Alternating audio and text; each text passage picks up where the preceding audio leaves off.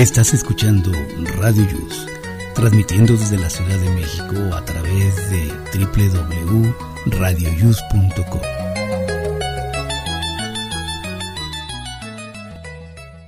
El siguiente programa contiene escenas de conocimiento explícito, con diálogos cargados de curiosidad, que pueden afectar la sensibilidad de personas no acostumbradas a hacerse preguntas sobre el mundo que las rodea. Tamales Marín presenta.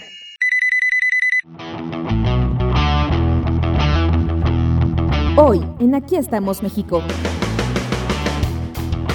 Es hora de cuidarse. Crecen nuevamente los contagios de COVID en todo el país.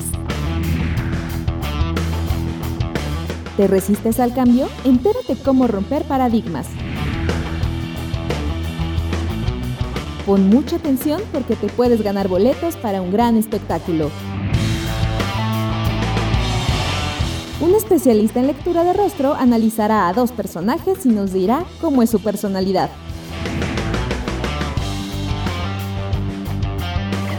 Vane ya está lista con su test de la semana y Jaime Rivas nos tiene el reporte de la ciudad.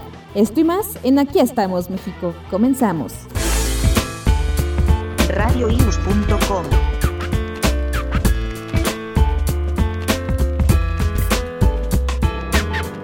Sobra decir que te extraño un poco, niña, y quiero saber de ti.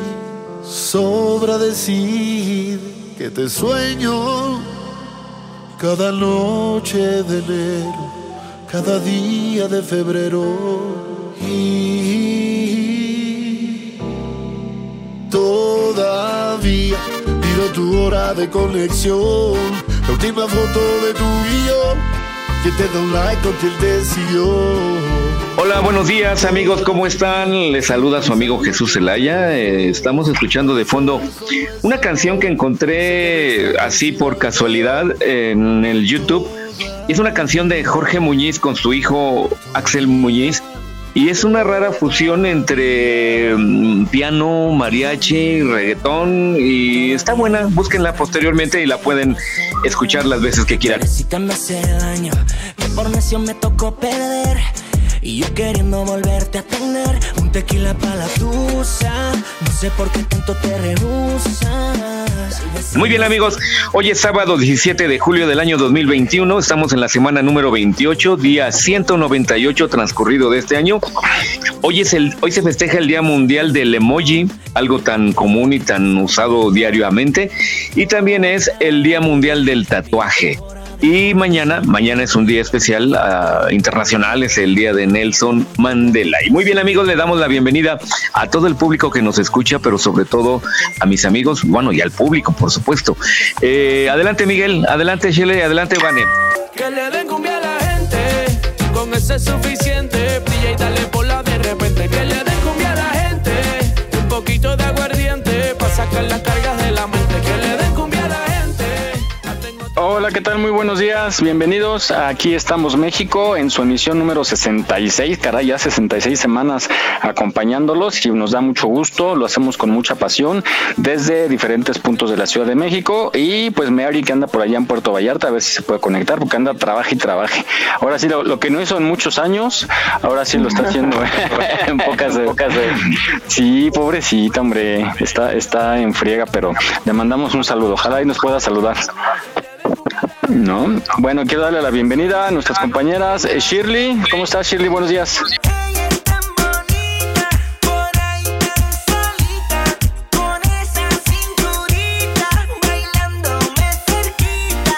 Hola, hola, muy bien, muchas gracias. Ya aquí de regreso, porque aunque no lo creas, yo también he estado trabajando mucho. Pero ya ando por acá, afortunadamente todo va bien y pues aquí andamos con un... Hoy el clima está frío, pero el solecito ya empieza a salir, así que espero que, todo vaya bien. Sí, ahora sí dijera nuestro buen amigo Jaime que está el día para muy bueno para lavar, está bien soleadito. Ayer también. Ayer también estuvo soleado. No, no, por acá sí, llovió, no llovió por tu rumbo. No. Estaba nublado Bueno, por ya está más tarde, sí, pero o sea, la, hora de lavar estuvo muy buena. la hora de lava. Muy bien, pues bueno, yo creo que así hay que aprovechar. eh, si, si, si tiene ropa para lavar, pues tempranito y ya en la tarde salir a divertirse. Tú tienes una buena recomendación y aparte tienes una sorpresa, ¿no? Para más Así es. adelante. espérenme, espérenme. Sí, escúchenla, estén listos allá en casita y pues ya más adelante Shirley dirá la, la dinámica para esa sorpresa. Estén muy pendientes. Y bueno, desde Ecatepec, Estado de México, se encuentra Vane agarrando la varilla para agarrar buena señal. Vane, buenos días.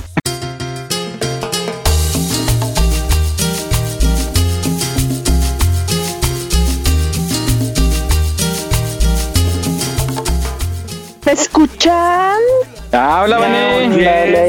Estoy aquí hablando como loca. Bueno, cada quien habla como puede. Tiene un botoncito, que- tiene un botoncito que le debe de activar el micrófono, si no, no te vamos a está escuchar. Activado, te prometo que está activado. Pero acuérdate que estoy aquí en Pueblo Quieto, Amealco, que Querétaro, Uh. agarrada de una varilla para que podamos tener un poquito de señal. Entonces, pues desde acá los saludo con mucho gusto. Si vieran cómo estoy, no me lo creerían. Literal, te colgaste de la antena. No, ya te imaginamos, mi Vane.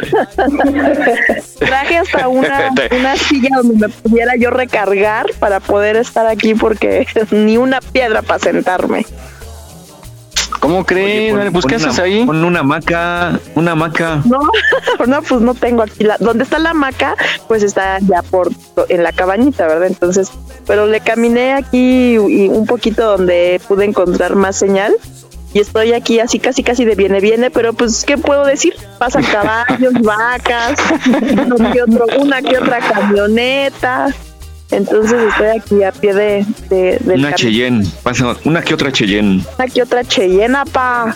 Y pues ya. Ay, mi Vane. Oye, ¿qué haces, ¿qué haces por allá? Vane. Es que este es el pueblo de mi suegro y Ajá. venimos a dar una vuelta a la casa porque pues la casa pues ya no está habitada. Nada más Ok. pues, quedó, quedó como casa de descanso para la familia. y Ah, nos venimos perfecto. este fin de semana porque había una rodada en bicicleta y mi marido, que es bien deportista y amante de la bici, pues la vino a, a, a recorrer. Entonces, pues aquí andamos. Muy bien. Pues bienvenida, mi Vane. Ya Sofi ya se está conectando. También este, bueno, tenía por ahí un problemita, ya está conectando. Quédate en casa. Quédate en casa. Quédate. Y bien, bueno, decíamos de los contagios que está bastante crítica la situación. Yo subí ayer, no sé si vieron la imagen que subí a la página, ah, no es cierto, al, al grupo de una cantina. clientes, futuros clientes. Sí, hombre, está, pero es increíble, ¿no? Que Tienen que, madre. eh, pues sí, es la verdad. Y, y- y si, si vieron, pues gente joven y el alcohol de por medio, entonces la combinación perfecta para un incremento de contagios y una, híjole, pinta feo, ¿no? Incluso dicen que puede ser peor que eh, la primera ola, ¿no? En, en diciembre y enero. Pues yo que creo no que a lo mejor lugar. que se oye mal que uno lo digo, pero lo digo, el, el que la gente tenga un problema y inclusive pueda perder la vida, pero si ellos se lo buscan y si la gente les dice, oye, cuidado, esto no ha acabado, ven las noticias en donde la ola está subiendo, en donde los contagios se siguen dando y no hacen caso, pues bueno, ya es cosa de ellos y si les toca, pues bueno, es como una ruleta rusa, ¿no? ¿Para qué, ¿Para qué juegan ruleta rusa si no se quieren morir? Lo peor de todo es que, como decía Miguel, o sea, a ellos no les va a pasar nada, o sea, les van a llevar el virus a gente que sí es vulnerable y que sí se estaba cuidando a lo mejor, ¿no? Entonces ahí ese yo creo que es como la mm, falta de responsabilidad más grande. Así Ya es, sí es. Ya llegó Sí. Sofía. Hola, Sofía. Hola, buenos días. ¿Cómo estás? Mírala, se escucha bien entera. Pues más o menos, pero aquí andamos. eso, eso. Hoy como hay gente que sí no se le nota, ¿eh? Cuando está cruda y cuando está, está normal, ¿Me, oye exactamente ¿me igual. diciendo que soy cruda? No, no sé, pues por eso no sé, a lo mejor estás no, bien. Estamos bien, andamos bien, yo no tomo. Ajá. Está bien, mi Sofía. Consejos, consejos. Ah, Oye, ¿eh? Ay, perdón, perdón. ¿Se conocen? A mí me gusta que durante la semana me hable de coronavirus en la noche y la mañana. A mí me gusta una en subsecretaría, ese que es todo un experto en la epidemiología. Me gusta el caballero que no quiere asustarte, pero dice que en casa ya tú deberías aislarte. No importa que sea otro mes más. A mí me gustan doctores, de esos. Sí, Seguimos en la Ciudad de México en semáforo amarillo, ¿no? Y las actividades eh, siguen igual. O sea, no hay O sea, modificación. estamos en amarillo, pero todo está como si estuviera verde. Sí, Es que además, es que además ya anunció este, Claudia Sheinbaum que aunque nos vayamos al rojo, vamos a seguir ya las actividades porque ya no aguantamos un- una cerrada más en, en las actividades Entonces, por la ¿para, qué economía. le, ¿Para qué le ponen color? Ya, ya, ya, que se quede preventivo, supongo. como está y que digan, les damos la bendición y cada quien que se cuide. Nos vemos, nos vemos el dos meses y pasamos lista a ver quién está. Ya. Nos vemos en la celebración de Día de Muertos. Oye, sí, de veras. Manden De su foto para el altar.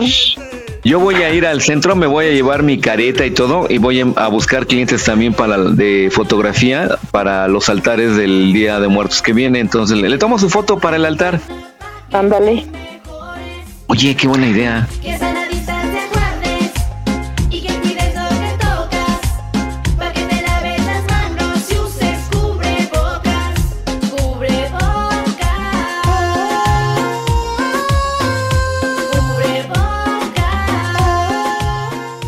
Tengo una noticia eh, que ayer te comenté, Miguel. El, el día jueves eh, o viernes, no me acuerdo. No, sí fue el jueves. Fui a renovar mi plan de compañía telefónica. Entonces eh, voy yo ahí, yo muy, muy, este, muy mono allá y me dicen tiene que dar sus datos biométricos. Le digo, oiga, pero ¿por qué si no está autor, no salió, no se aprobó la ley? Para datos biométricos. Sí, no sé, no se aprobó, eso ya lo sabemos, pero es requisito para las compañías. Entonces, este, dije, De alguna no, u otra forma, sí. no estoy de acuerdo. Y, y dije que no, entonces ahí voy, dije, pues me voy a cambiar de compañía, dije, pues ya me voy para ATT, bueno, me fui a otras, a otras, a todas las que estaban por ahí en la plaza. Y sorpresa mía, me dijeron en todas que todas las compañías te están pidiendo ya los datos biométricos. Entonces dije, yo no estoy de acuerdo, pues si no, pues no le damos a dar servicio. Le digo, oiga, pero es renovación, pues mantenga su plan y este, si algún día le vamos a solicitar para reactualizar sus datos, pues le vamos a pedir los datos y si no quiere, pues le vamos a suspender el servicio. Así de grave está la situación. Hay muchas cosas y ya iremos platicando durante los siguientes programas de muchas cosas que se van quedando, ¿no? Porque eh, ya tampoco escucho promoción a ese a esa iniciativa, ¿no? Que que era este, en teoría era para, para nada más los nuevos registros, ¿no, Jesús? Así, pero Y bueno, al final todos, pero el, el plazo ahorita tendrían que ser los nuevos, era obligatorio que, que dieran todos esos datos, ¿no? Claro, pero ahora desde mi punto de vista, yo veo que antes, como provenía de una ley, procedía el amparo.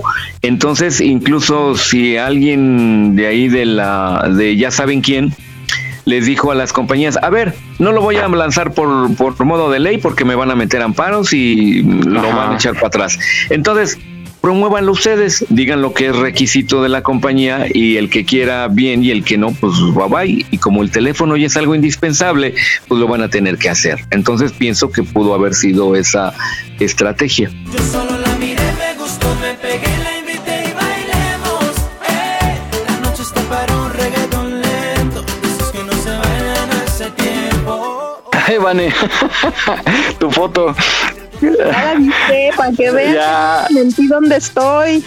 Vamos a publicarla, vamos a publicarla en, la- en nuestra página de Facebook. Es el amor al arte. Aquí estamos México en Facebook, eh, búscanos como aquí estamos México. Y vamos a ver a la Vane. Oye, Vane, no, ahora sí, te la rifas, ¿eh? Te la rifas. Ahora sí, por cuando vengan, gusto, querido, para que se divierta un rato conmigo. Oye, nada más, Te falta tu cafecito ahí en la silla o una chelita. No, todavía no es horario este, conveniente, pero un cafecito sí. Ahorita. aparte se ve que el clima está para café. Ah, ¿Hace frío, no, Vané? Porque estás bien abrigada. Sí. frío. Estuve a punto de venirme en la camioneta para hacerlo adentro, pero dije, no, vamos a aguantar el solecito, vamos a, vamos a, vamos a probar. Y sí salió el solecito poquito, aunque sea. Sí, ahí la lleva, ahí la lleva. Se me antoja una, ahora, ahora que veo esa imagen, se me antoja una barbacoa. Uy, si vieran el hoyo de barbacoa que Y se ya no sigas, no sigas. No, no, no, no, no, cosa maravillosa. Bueno, ustedes ya, las- pudieron ver el video, el video que se hizo, ¿recuerdas, Mike? Sí, sí, sí. Ya, ya subí la foto ahí en nuestra página de Facebook. Ahí está la van en transmisión con su mega antena de última generación. es 5G.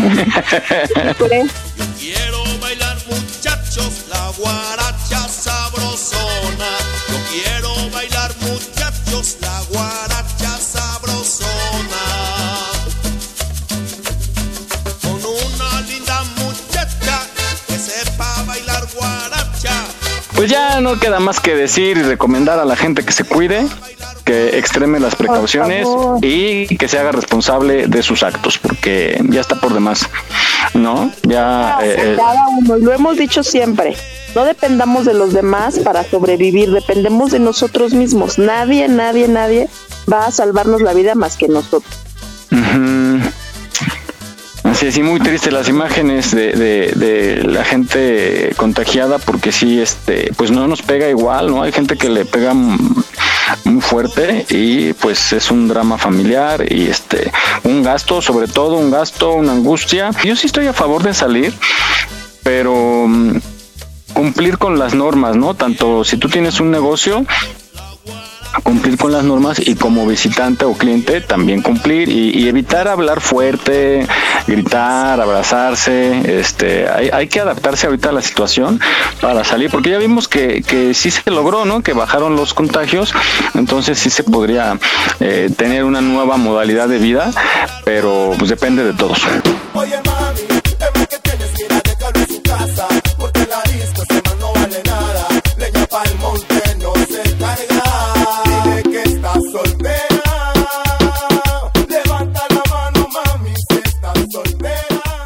Pues el día de hoy pues tenemos el tema de los paradigmas de el aferrarse a, a no aceptar los cambios, a oponerse a los cambios, ya sea en el trabajo, en nuestra vida diaria. Hay gente que incluso, digo, una cosa es que sean amantes de su época, pero se resisten a todos los cambios y, se quedan como en su época, ¿no? En la forma de vestir, de, de arreglar sus cosas, de incluso hay gente que se resiste a la tecnología, ¿no? A, la- un teléfono, pues todo ahorita ya es tecnología, todo, todo, todo es pura tecnología y, y no les gusta. O hay gente, incluso todavía sí conozco gente que no tiene celular, que no carga celular, no le gusta. Entonces, pues hay que romper esos paradigmas y adaptarse a las a los nuevos tiempos y pues para tener una mejor vida. De eso se tratan los, los descubrimientos y las investigaciones para vivir más cómodamente. Vamos a escuchar esta reflexión sobre rompiendo paradigmas.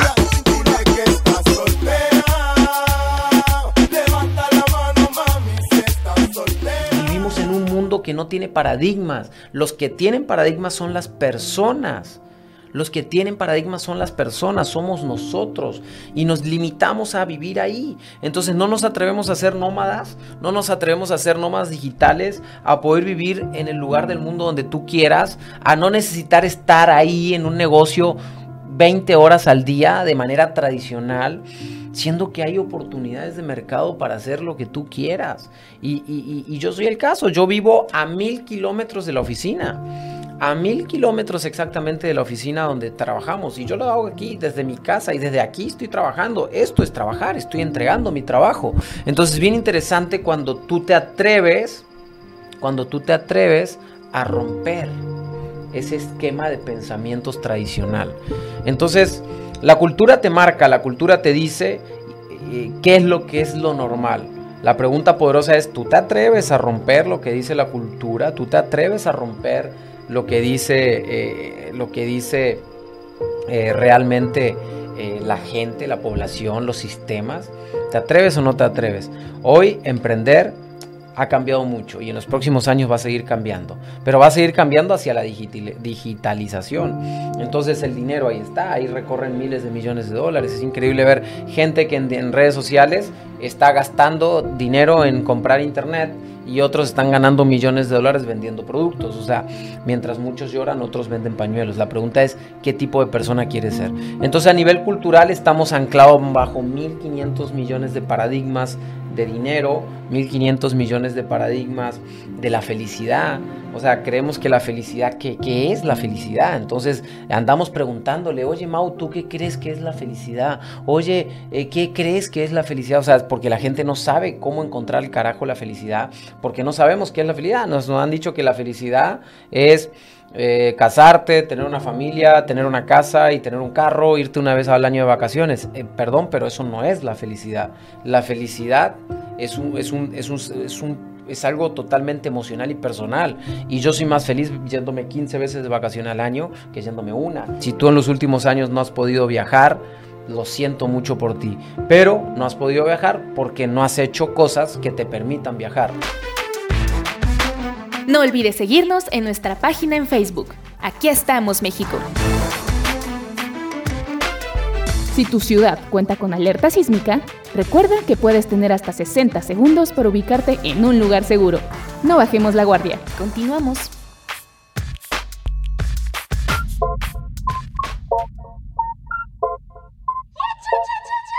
Estamos solo y de fondo suena un ritmo violento. Mi cuerpo se va moviendo y tú te pones contento. Hace unas horas no te conocía, era de noche y ahora de día. Yo que decía que no bebería y sigo aquí contigo todavía. No sé qué pasó el sábado, pero comenzó el viernes y aquí seguimos bailando. Este party dura 24/7. Muy bien amigos, estamos de regreso. Adelante Miguel. Así es, y, efectivamente es muy buena recomendación. Hay que adaptarse, sobre todo, y, creo que Shirley lo hemos vivido también ya después de la pandemia o durante esta pandemia, han cambiado las formas de trabajar y en algunas formas se ha simplificado, ¿no? Y ha beneficiado a muchas personas.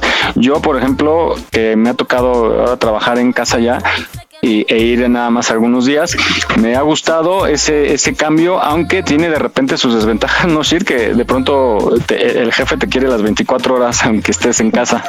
Sí, a la hora que sea, ya necesito esto. Ay, también, híjole, ¿qué crees que también me faltó esto? Ay, híjole, son las 10 de la noche. O, luego vas fuera, vas manejando y, quieren algún cambio. Pero ya se legisló, ¿no, Jesús? A, ese tipo de trabajo en casa. ya, incluso de las cosas que creo que vi que me gustaron, del que te pueden apoyar con el recibo de luz si es que lo utilizas para la labor, ¿no? Y qué más, el que el horario, ¿no? Que se cumple un horario. También el internet. Ah, pago de internet, cierto. Mm. Mira, es interesante eso.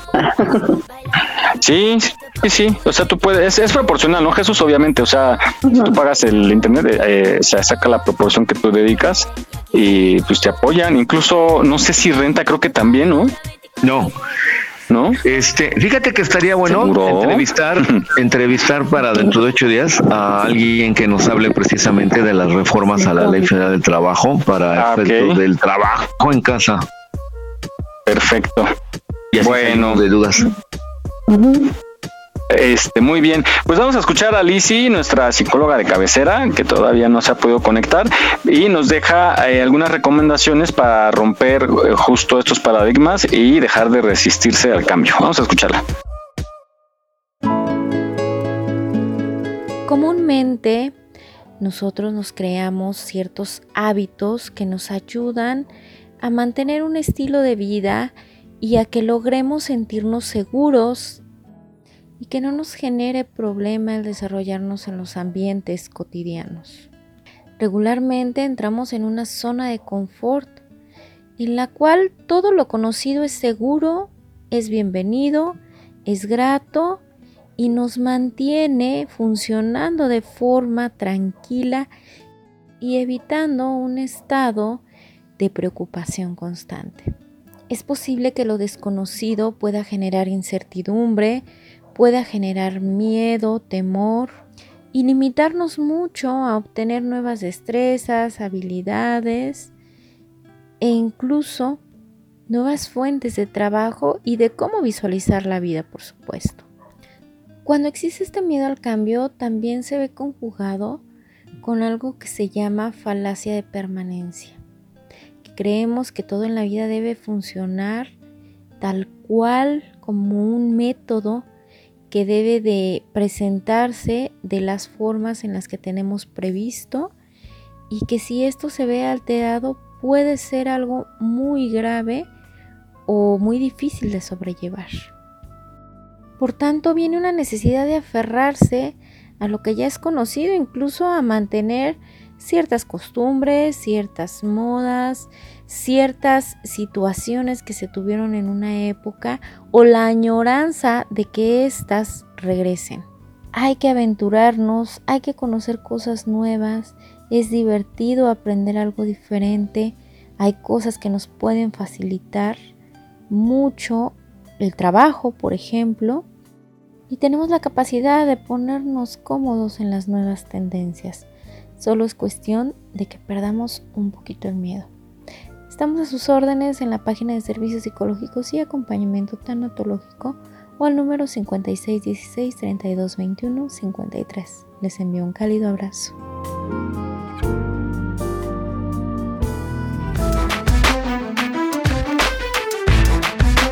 No olvides seguirnos en nuestra página en Facebook. Aquí estamos, México. Trabajamos con mucho gusto para llevarte el mejor entretenimiento. Gracias por tu preferencia. Aquí estamos, México. Continuamos.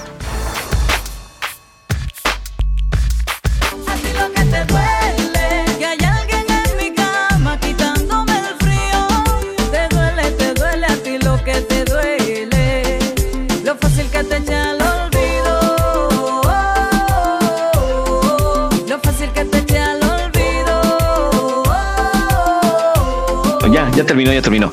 Hola, muy, muy buen, muy bien. Ay, me hago bola. La prisa, la prisa. La prisa, la prisa. Adelante. Muy bien, Jesús. No, quién sabe qué te echaron en la vacuna, ¿eh? Sí. Oigan, pues bueno, ya decía Jesús al inicio que hoy es día del tatuaje, ¿no? Eh, así es, así es. Bueno, pues existe, eh, ah, ya hablamos hace tiempo, hace unos programas hablamos sobre los tatuajes, ya nos dijeron las chicas quién y en dónde lo tienen y pues bueno, ya este hablamos también que eh, en algún tiempo eh, era mal. cuenta? Ah, caray, ¿cómo y qué tiene que ver con el tatuaje? La chancla. la, que te la que te dejan tatuada cuando. Ah, la marca, sí. Trae la chancla marcada. El cable de la plancha. Todas las pompitas. No, eso ya es bien sádico, Jesús. Ya no. La cuchara del mole. El cinturón. La cuchara del mole. La hebilla del cinturón. Son tatuajes temporales. no, no has vivido, Mike. La palita de madera. Se me hace que Oye, fue bien consentido. Sí, yo no sé de qué hablan. no, así me daban mis cuerazos, ¿cómo no? ¿Cómo no? Oye, y, no le corrías, Mike, y córrele, y se enojaban más. Sí, no, yo ya, ya, ni corría porque todos me van a agarrar. y luego, imagínate, cansado y luego la friega. Me va a doler más. Bueno, pues bueno, eh, referente a los tatuajes, eh, también los carros se pueden tatuar. Y esto precisamente por cuestiones de seguridad y para inhibir el robo de autos, se tatúan los carros. Y tenemos a un experto en esta materia que nos acompaña el día de hoy. Eh, se trata de nuestro amigo Miguel Ángel Bolaños, quien se encuentra en la línea. Hola Miguel Ángel, muy buenos días. Hola, ¿qué tal Miguel? ¿Cómo estás? Muy buenos días. Muy bien, gracias. Gracias por tomarte el tiempo de conectarte.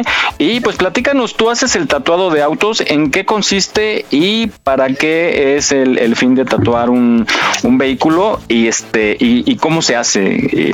adelante. Mira, como comentaste, pues precisamente el tatuado de, las autopartes de los vehículos es para inhibir el robo de estas mismas y también lo, lo del robo del vehículo. Eh, ayuda muchísimo porque se le hace un marcado permanente a cada una de las partes de- del carro que desea tatuar el cliente. Y con eso pues eh, no es un tatuado que no se puede quitar.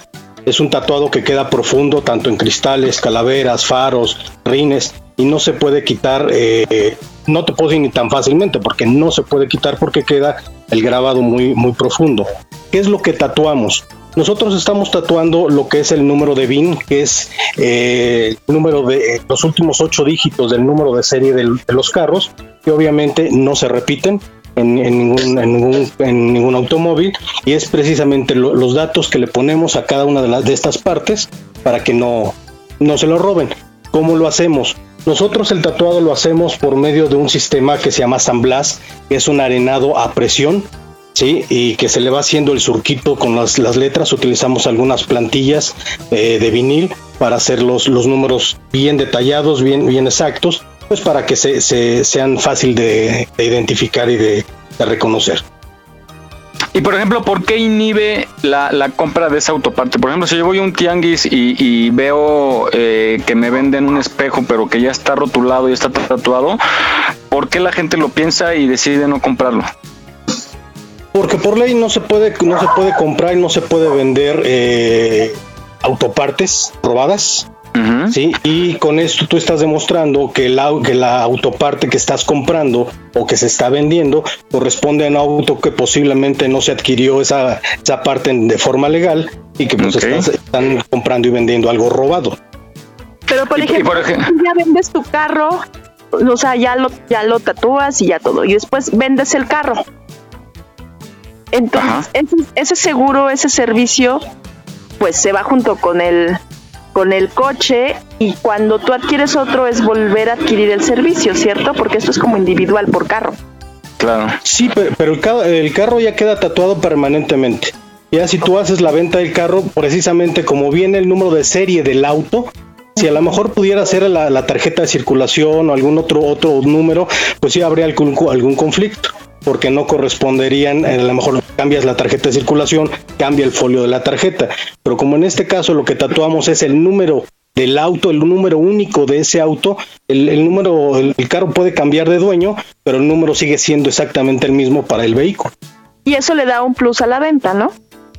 Exactamente, pues eh, estás vendiendo un, un carro protegido, un carro que difícilmente lo, lo- lo pueden robar o le pueden robar las autopartes, que se puede hacer, que puede llegar a pasar, pero es muy difícil. Si un ladrón ve un carro tatuado y un carro que no está tatuado, pues se van un poquito más a la parte del carro que del auto que no está tatuado. más fácil. Estas autopartes no las pueden identificar y se pueden vender en el mercado negro. Además hay aseguradoras que si tú le informas que lo tienes tatuado, te hacen un descuento. Porque hubo un tiempo, ¿no, Miguel? Que, que las, algunas aseguradoras incluían el tatuado y te hacían un descuento porque era una, una garantía más de que tu carro iba a estar un poquito más protegido. Entonces no ibas a tener siniestro tan fácilmente como uno que no esté tatuado. Entonces es otro de los beneficios que tiene eh, el tatuaje de, de las autopartes, ¿no? Exactamente, sí, se tendría nada más que verificar con las aseguradoras que, que cada uno de, de los dueños de los autos tengan, pues para confirmar esta información, si, si esa aseguradora le, le hace algún descuento por tener sus eh, autopartes tatuadas. Claro. Pues muy bien. Y por ejemplo, ¿tú cuánto te tardas en, en tatuar un vehículo? Realizar el tatuado ya en sí, ya teniendo las plantillas hechas, es aproximadamente una hora, hora y cuarto. Esta- Estos tatuajes le- los hago por, medio de citas para que a mí el cliente me manda su número de BIN, los últimos ocho dígitos de su número de BIN, el número de serie del auto. Yo hago las plantillas dependiendo el paquete que, que contraten y, me, y- y- y se procede al grabado. Ese procedimiento de pegar las etiquetas y hacer el grabado es el que me lleva una hora y cuarto, hora y media, dependiendo el número de partes que, que se vayan a tatuar. Hola Miguel, eh, te saluda Jesús Zelaya. Oye, pero es un buen número de partes, ¿no? Porque estamos considerando los, los dos faros delanteros, las dos calaveras, los dos espejos, los cuatro rines y estamos hablando de un buen número de autopartes para tatuar, ¿no? Este, los cristales. ¿Estoy mal? Los cristales. Bueno, pero es raro que se vuelen un cristal. No, pero deben de ir tatuados, ¿no? Si se los roban, ¿no? Un quemacocos. Sí, mira, manejamos diferentes eh, paquetes. En ellos algunos, eh, por ejemplo, algunos solamente quieren tatuar los cristales y los espejos, algunos otros clientes quieren también las calaveras, los faros, eh, los faros de penetración o los de niebla, eh, los rines, y dependiendo el paquete que, que, que, o el número de piezas que el cliente quiere, se pueden realizar hasta 20 24 tatuajes en un vehículo. Mm. Muy bien, y por ejemplo, la, la delincuencia luego intenta, eh, ¿qué es lo que checan luego los agentes cuando hay un, una revisión de un vehículo? Es eh, lo, lo, lo, intentan limar y remarcar, ¿no, este Miguel? Pero, pero es notorio.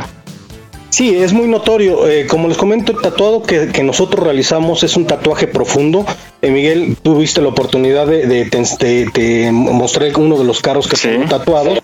El tatuado es profundo en el vidrio. O sea, para poder quitar ese tatuaje tendrías que quitarle un pedazo del, de, de, del, del, vidrio. No es, es prácticamente imposible quitarlo. Igual en las calaveras y los faros, aunque no son cristales, también el tatuaje es un poco profundo y es difícil borrar esos tatuados, muy difícil. Obviamente la delincuencia lo que hace es busca la parte fácil, sacar el dinero rápido, mover las, las autopartes muy rápido. Eso inverte eh, con los tatuados, invertirle dinero o invertirle tiempo en tratar de quitar eso, pues no les conviene. Precisamente por eso no, no es eh, fructífero para ellos robar partes eh, tatuadas. Fíjate que, fíjense que hay gente porque he platicado con algunas personas que no sabe que el comprar una autoparte robada incurre en el delito de robo por receptación. Entonces, vamos a suponer que un, delincuente, eh, eh, aunque encuentre un faro tatuado, se lo roba y no va a faltar el incauto que, que, le ofrezcan el faro, le digan, oiga, pero este viene con este numerito aquí marcado, pero no va a tener problemas.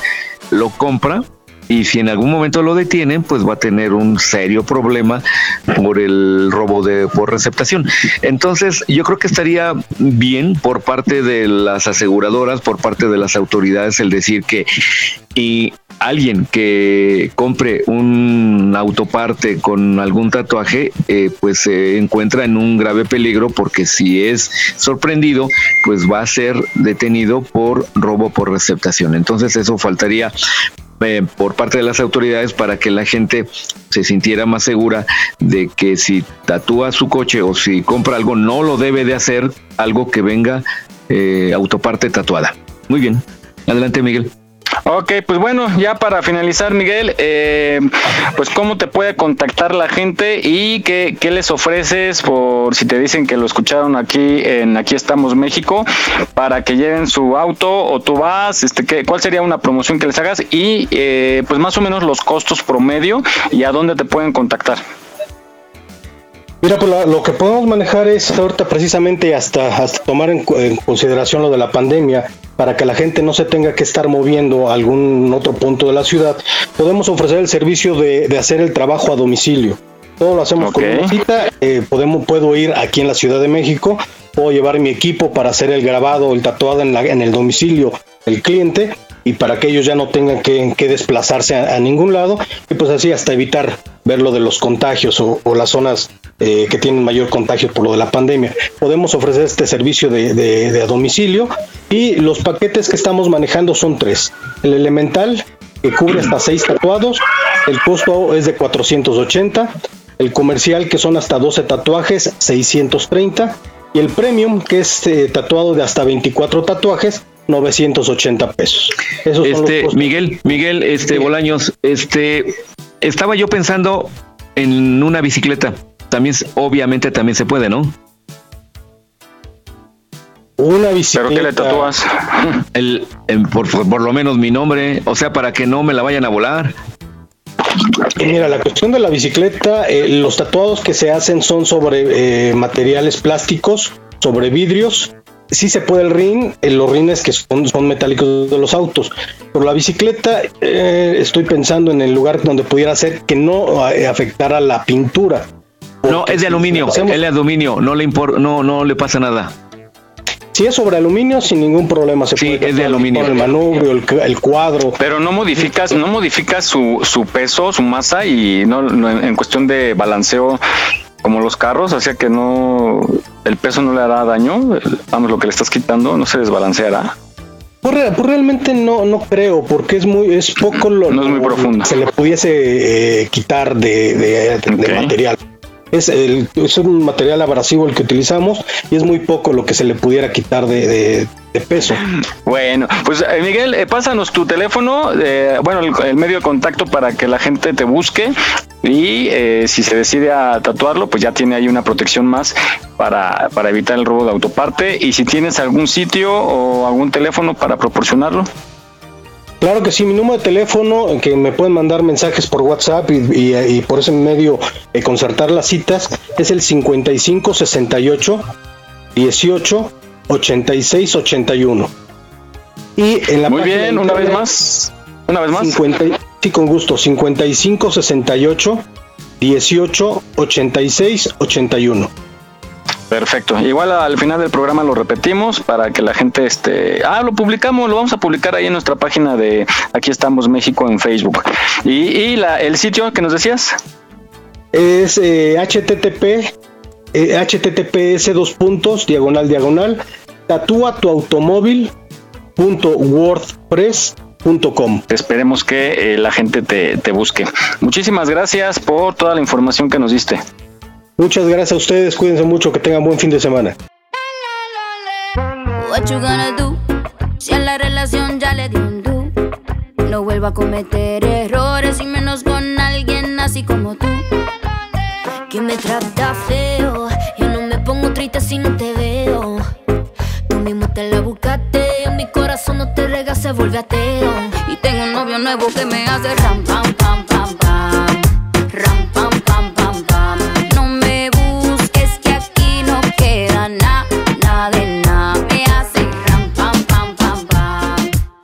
Jesús, tú tienes más información acerca de los tatuajes, pero este ya es en el tatuaje en la piel. Sí, eh, precisamente en alusión al que hoy se festeja el Día Mundial del Tatuaje, pues buscamos esta, esta cápsula que nos habla precisamente de la historia del tatuaje. Y caso curioso que los tatuajes uno pensaría que son muy recientes, que son, digamos, de dos siglos para atrás, pero no. Hay tatuajes que tienen miles de años. Pero bueno, vamos a escuchar esta cápsula para que pues tengamos mayor información.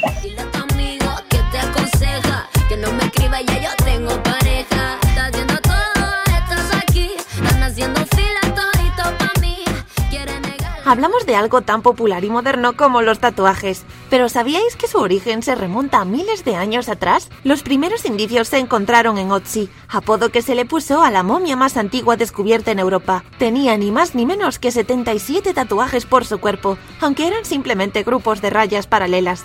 Por eso se piensa que podrían ser una especie de acupuntura primitiva, hecha con fines curativos. Al otro lado del mundo, en Siberia, Rusia, restos de habitantes nómadas de hace 2500 años también presentaban tatuajes en los hombros. Se cree que para marcar su jerarquía en la tribu, pero si buscamos la zona con mayor tradición es sin duda la Polinesia. Sus tribus utilizaban el tatuaje casi como parte del vestuario. En el antiguo Egipto las primeras muestras datan de la undécima dinastía y pertenecían casi exclusivamente a las mujeres, en concreto a las sacerdotisas. En América Central los tatuajes servían como conmemoración a los caídos en batalla y adoración a los dioses, especialmente entre los aztecas. En el lejano oriente el tatuaje llegó a Japón en el siglo X a.C., a través de las rutas comerciales, aunque al principio se usaba como marca de vergüenza para aquellos que se saltaban la ley y eran repudiados por la sociedad. Las expediciones de exploradores como Cristóbal Colón, Marco Polo, James Cook o John Hawkins trajeron un resurgimiento del tatuaje en Occidente. Los marineros de las tripulaciones tuvieron contacto directo con los nativos de aquellas tierras lejanas, que les enseñaron este arte, y a su retorno abrieron sus propios negocios. De ahí viene el gran vínculo que tuvo siempre con la navegación. En esa época llevar uno se asociaba con las clases populares e incluso con los delincuentes, que solían embarcarse en largas expediciones para huir de la justicia. A principios del siglo XX volvió a tener ciertas connotaciones negativas por tristes episodios como el sucedido durante la Alemania nazi, cuando se utilizaban para marcar a los prisioneros de los campos de concentración. Pero luego tuvo su renacer en los años 60 gracias a la cultura hippie, que actualizó los clásicos motivos marineros con diseños mucho más coloridos y creativos. Hoy en día el arte del tatuaje está totalmente aceptado y profesionalizado. Hasta se han desarrollado modernas técnicas para quitarlos, por si alguno se arrepiente. No olvides seguirnos en nuestra página en Facebook. Aquí estamos, México. Trabajamos con mucho gusto para llevarte el mejor entretenimiento. Gracias por tu preferencia. Aquí estamos, México. Continuamos.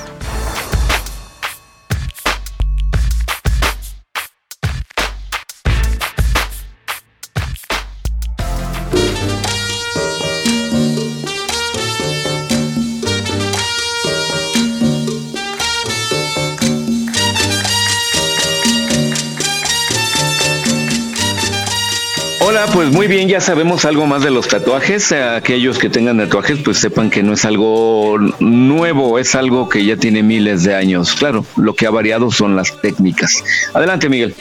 Las técnicas y también la discriminación, ¿no? ¿Te acuerdas que, que antes era muy mal visto? Como dice la nota, que, que por ejemplo, en, en nuestra época, Jesús, era, si traías tatuaje, pues era como indicio de que estuviste en la cárcel, ¿no?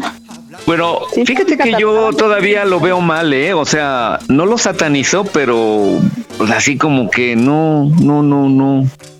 No soy muy partidario de los tatuajes. Sobre todo las mujeres, ¿no? Son más las, las am, afectas a un tatuaje. Pero son, son artísticos, ¿no? Nada más el de la plancha, ¿no? Quedamos, ¿o cuál era? El de la... Ah, no, el de sartén. De la cuchara, el de la chancla. De la chancla de mamá. Oigan, pero, pero sí, últimamente ya ha bajado como esta parte de estar satanizando los tatuajes. Hay unos tatuajes muy bonitos, muy estéticos. Otros sí, de plan, lo que tú dices en la torre, ¿cómo te fuiste a poner eso? Pero pues en cuestión de gustos, ¿no? Pero, pero sí, cada vez están más de moda y, y duelen menos por lo que me dicen. Y ahora Oye, pero tam- también hay unos que, que son como estampitas, ¿no? Que, te- que son como Los para la fiesta. Que te los pones y nada más para la fiesta y ya. Sí, te los pones y ya con el agüita se quitan, creo que a la semana. También Ahí son una opción para que vayas renovando. Ajá, porque pues, que yo soy bien sacatona para eso, pero sí traen, o sea, siempre fue como que, ay, sí estaría padre, sí estaría padre. Y hasta la fecha, a mis cuarenta y tantos años, sí estaría padre, sí estaría padre y sigo sin ponerme uno. Pues sí, ponte mientras uno de esos este, temporales, porque ya ves que luego uno hace la burrada de ponerse el nombre del, del, de la ex o del ex y del marido, del novio, y después que ya se pelean, me suena una Belinda. Así. Ya después, este. ahí andan eh, haciendo, bueno. Lo hubieran solucionado. Bueno, si decides Pues sí. ponértelo, Vanet, nada más piensa bien qué quieres ponerte. ¿Y en dónde? Exacto. ¿Y en dónde? Y porque dicen, ay, no donde no se vea, para que fregan te lo pones. Exactamente, es lo que yo digo. ¿no?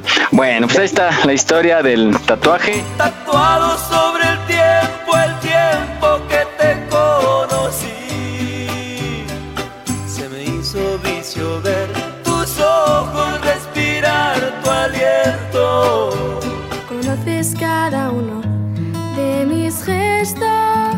radioius.com. las palabras que quisiera pronunciar. Y me estrechas en tus brazos si tropiezo y me pierdo en medio de la oscuridad. No te olvidas de ninguno de mis sueños. Y a tu lado se hacen todos realidad. Buscaré tu rostro, Señor. Todos los deseos se hacen uno entre los dos.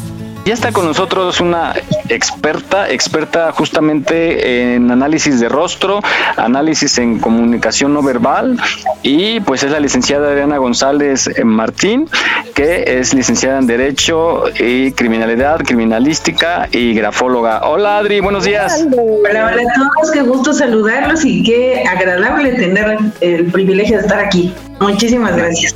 No, el privilegio es nuestro y sobre todo por el tema que, que vamos a tratar, que eh, nos vas a hacer favor de leer el rostro de eh, dos personalidades que, bueno, pues todos los conocemos, que se trata de Joaquín Guzmán, lo era, y de su esposa Emma Coronel.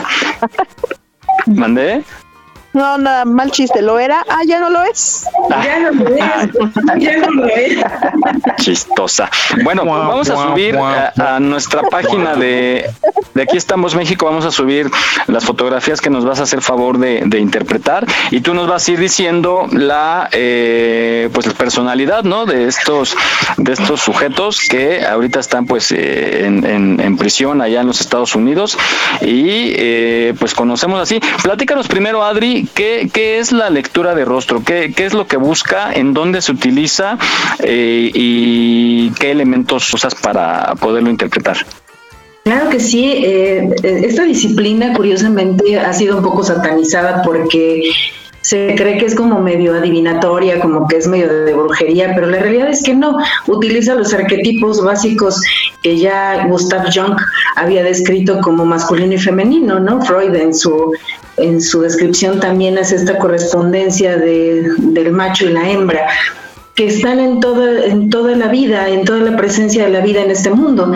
Y justamente eso es lo que hace el análisis de rostro. Buscan nuestros ángulos y curvas, cómo están distribuidos en nuestra cara, cómo es la composición de nuestro rostro y cada uno de nuestros elementos, como los ojos, la nariz, las orejas, tiene una significación, es decir, sirven para algo. Y eso es lo que nosotros hacemos. Vemos la forma, la categoría, cómo están dispuestos, qué tan bien están eh, cuidados o coordinados en su uso. Y es así como pasamos a interpretar a un rostro. Obviamente un rostro no es estático, va cambiando con el paso de los años y se va modificando esta interpretación, lo que nos da como resultado que el individuo pues cambia su forma de usar sus herramientas de vida y vemos ahí su historia personal. Analizar fotografías al paso del tiempo es una maravilla, ¿no? Nos permite ver ¿Y a poco cómo puedes descubrir desde alguien que es pequeño, desde su adolescencia, o desde qué edad puedes descubrir si esta persona va a ser un criminal o, o, o cómo, o, o cómo se va a regir en su vida? Idealmente vemos el grado de respuesta que es la frecuencia del uso de los músculos de la cara, qué tanto los está usando. Sí, es una pregunta bastante interesante. Podemos ver la tendencia desde el año de edad. Obviamente va a intervenir el ambiente, sus costumbres, la genealogía, intervienen muchos factores que lo irán modificando a lo largo del tiempo. Por eso idealmente un análisis de rostro se hace cada año. Ahorita que preguntaba eh, Mike, ¿En qué se utiliza? Lo utilizamos mucho en reclutamiento de personal y hacemos un análisis cada año dependiendo si el trabajo es muy esforzado eh, o no.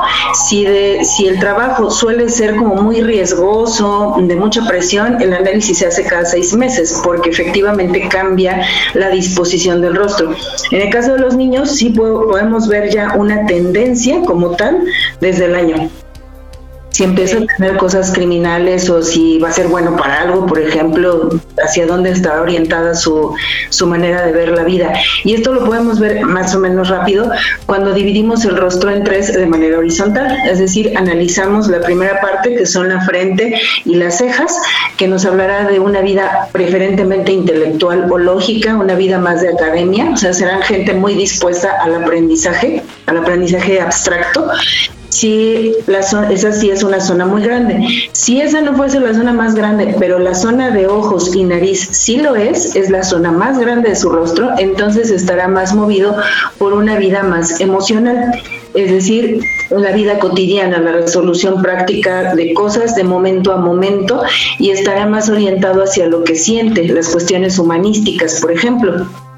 Y si por el contrario, la zona baja, que abarca desde lo que llamamos el palum, que es donde está el bigote, hasta el mentón, si esa zona es la más grande, entonces el individuo estará más orientado hacia las cuestiones más materiales o físicas, gente que se dedica a la mecánica, a la compostura de cosas, gente que le gusta manejar cosas con sus manos. Y esa es su primera tendencia. Ok. Wow. Yo, yo he visto cuando detienen a un delincuente, eh, hay algunos que tienen como el rasgo característico de como la mirada retadora, el mentón hacia arriba y, y la boca como, como en U invertida, ¿no? Eh, como que es, es, es, no sé, es como de, de, de reto, de, de, que se siente poderoso a pesar de que lo detuvieron, no sé qué signifique, pero sí es como un característico, sobre todo en delincuentes eh, muy peligrosos, ¿no? Y ahí entramos en el terreno de las microexpresiones, precisamente. Cuando una mirada es fija, el mentón se eleva y las comisuras de los labios van hacia abajo, te está diciendo que está usando tres herramientas importantes. La vista, que te está focalizando o está fijando al elemento de amenaza para ese individuo, el mentón que siempre refleja la resistencia y por eso se eleva, es decir, te está diciendo que está dispuesto a aguantar lo que sea proveniente de ese punto de amenaza y las comisuras hacia abajo. El individuo sabe que espera lo peor y está dispuesto a hacerlo, entonces se convierte en un alto grado de peligrosidad. Distinto de okay. reto es al revés, o sea, gente que te mira de abajo hacia arriba pero te está focalizando. Sabes que ese sujeto va a aguantar poco, no te va a dar mucha resistencia en el arresto, por ejemplo. Ya, incluso veo cuando los presentan a la prensa que eh, hablando de los de los sujetos peligrosos que, que, han sido los más buscados, voltean incluso como si hasta estuvieran posando, ¿no? Voltean a ver cómo analizando a cada periodista de dónde es y, voltean al otro lado, enfrente, nunca bajan la mirada, sino están como viendo quiénes están, como haciendo cuenta de después me voy a vengar, no sé, a, mí me da esa impresión, como analizando quiénes son los que están en su contra, ¿no? En el otro lado. Claro, focalizan la amenaza y además hacen una especie de gala de lucimiento, ¿no? O sea, estoy aquí y no, no les tengo miedo. Es un mensaje que les envían para decir, te tengo en la mira y no me vas a doblegar. Por eso de ahí vamos viendo qué grado de, de peligrosidad estamos teniendo en el individuo. Y no ha fallado. Por ejemplo, para poder hacer este tipo de, de lectura de rostro, hay que hacer como los gestos y tomarte la foto o con cualquier gesto que lo agarren, con eso es suficiente. Es suficiente con tomar una fotografía en el momento, puesto que está respondiendo de manera fisiológica y dándonos una respuesta muy clara. Entonces, no es necesario que se ponga serio o que ponga una expresión en particular. En el momento nos ayuda muchísimo a ver qué tipo de respuesta le está dando a lo que le está sucediendo. Y sí, evidentemente lo mejor sería tener una foto de, si quieres hacer un análisis como muy profundo, tener una foto de esa persona en reposo, que es un poco de lo que tomamos cuando se detienen los individuos, las fotos de frente y de perfil.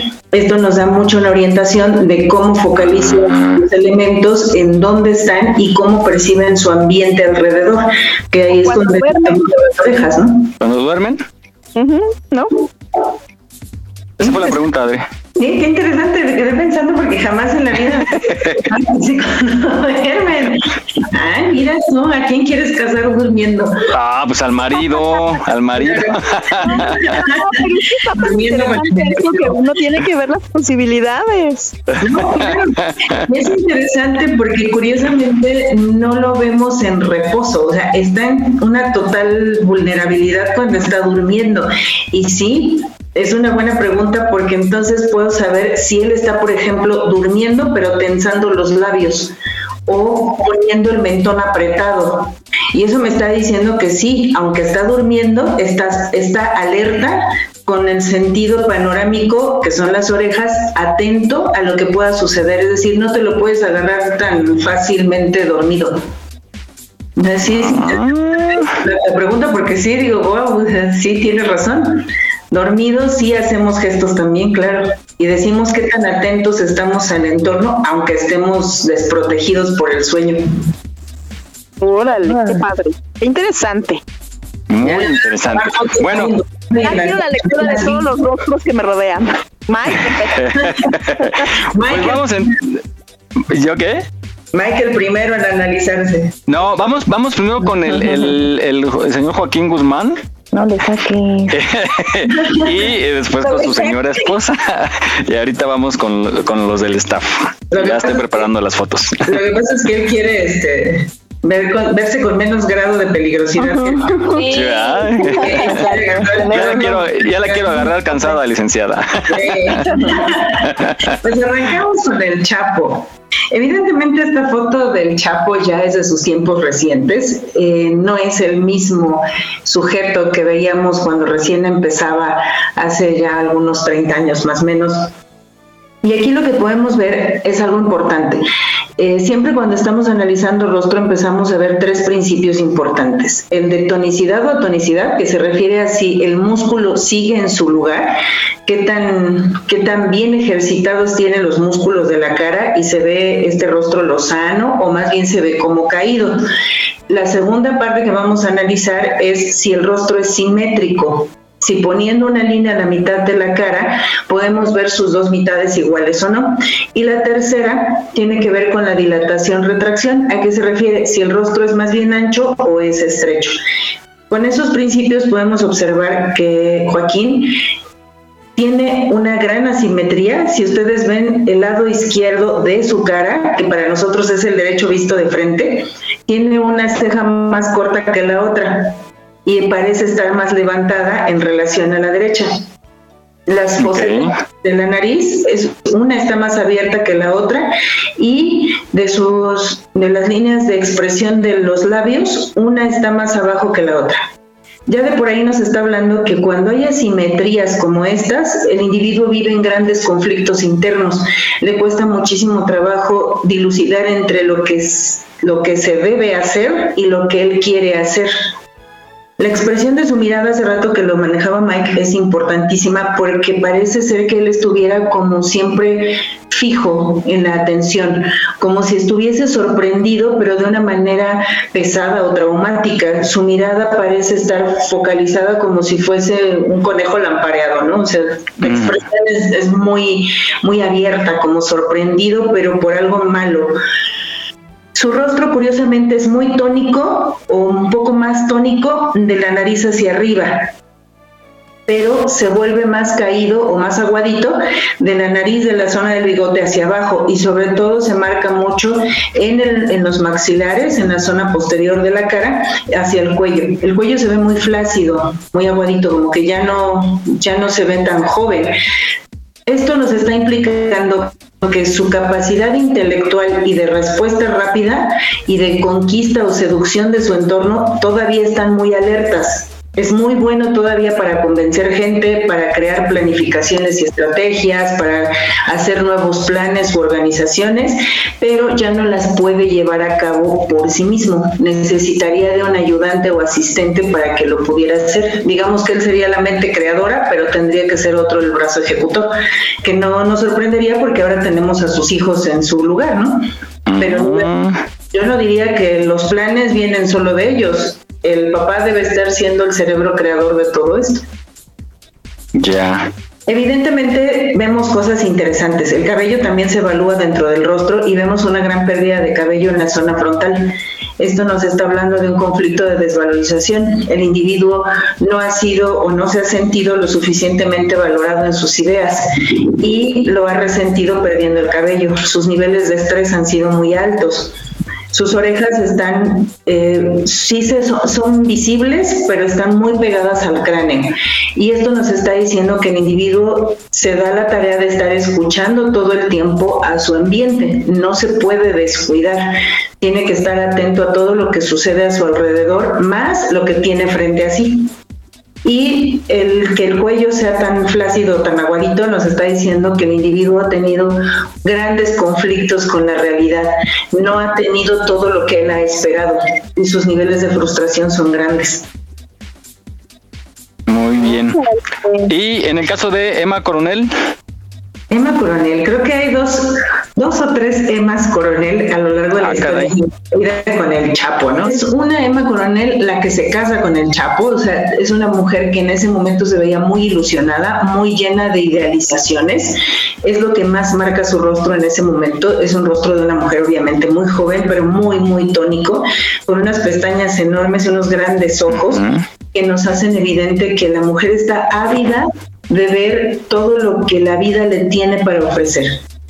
Hay una segunda Emma Coronel cuando el Chapo está en su esplendor como como el capo y que ella sigue casada con él, pero aquí ya vemos a una Emma Coronel que empieza a adquirir poder, que empieza a adquirir conciencia de sí misma y que empieza a saber que no todo lo que ve allá afuera es tan ideal como parecía.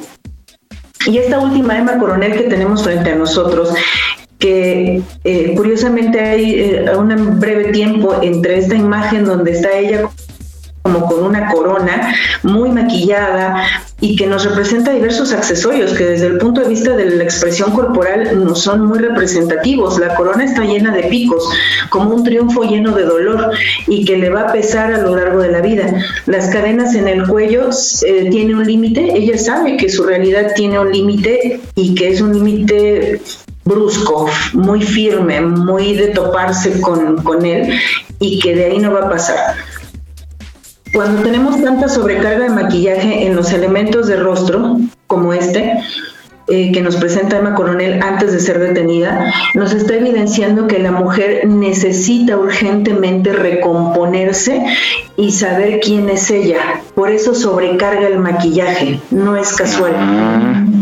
¿Y eso podría decirse de todas las que están súper recargadísimas de maquillaje? Así es. Cuando encontramos a una mujer muy cargada de maquillaje es porque algo en su interior está tambaleándose, su autoestima y su autoconcepto es bastante débil y está tratando desesperadamente de encontrar o reencontrar herramientas que le hicieron sentir poderosa en algún tiempo. Hay tres elementos que se marcan mucho en, esa fotografía, que son las cejas, los ojos y la boca. La boca creo que sobresale, ustedes la pueden apreciar, es una boca enorme y además curiosamente no está bien dibujada. La boca se refiere a las ambiciones. Es la vía por donde nosotros adquirimos nuestros alimentos, no solamente los físicos, sino también los emocionales o personales por eso verbalizamos. Y cuando necesitamos una boca tan grande y con un, con un, color tan llamativo, estamos haciendo la expresión de que necesitamos ser escuchados y que requerimos forzosamente que nos vuelvan a poner un, un parámetro, que soy bueno para algo y que puedo llegar. Algo también interesante es que el color de labios refleja mucho el color de la sangre, lo fluido, lo que necesito acelerar para poder llegar a donde quiero. El uso de las pestañas postizas, que aquí creo que es más que evidente, son demasiado grandes y ayudan a agrandar el ojo, nos reflejan la necesidad de ver, ella sabe que algo no vio y que ahora necesita ser más analítica y estar más atenta a su entorno. Y las cejas siempre son el reflejo de nuestro manejo lógico. ¿Cómo es que llego yo a formularme algunas ideas? y necesito reforzarlas. Por eso son cejas tan gruesas, más gruesa una que la otra, curiosamente. Cuando la vemos ya detenida, que es una imagen que le agradezco mucho a Mike que haya hecho, esta división de la mitad como reina, la mitad como una mujer presa, sí podemos ver que Emma Coronel está desgastada, está triste, su mirada se ve hacia abajo, la boca no es tan grande como evidentemente la quiso poner en ese maquillaje y nos está diciendo que a pesar de que ha tenido que verse reducida, sigue firme en lo que ella quiere lograr. Sus cejas siguen siendo pobladas, es una ceja que no ha perdido pelo, está muy ordenada y además su cabello también sigue bastante alineado. Por lo tanto, ella logró recuperar una parte de, esa, de ese valor o de ese concepto que ella había perdido en algún tiempo. Entonces, interesante, interesante Emma Coronel. La verdad es que yo no diría que a ella la hemos de dar por perdida o, o desaparecida del entorno social de México, ¿no? Ella todavía nos podría dar una sorpresa próximamente.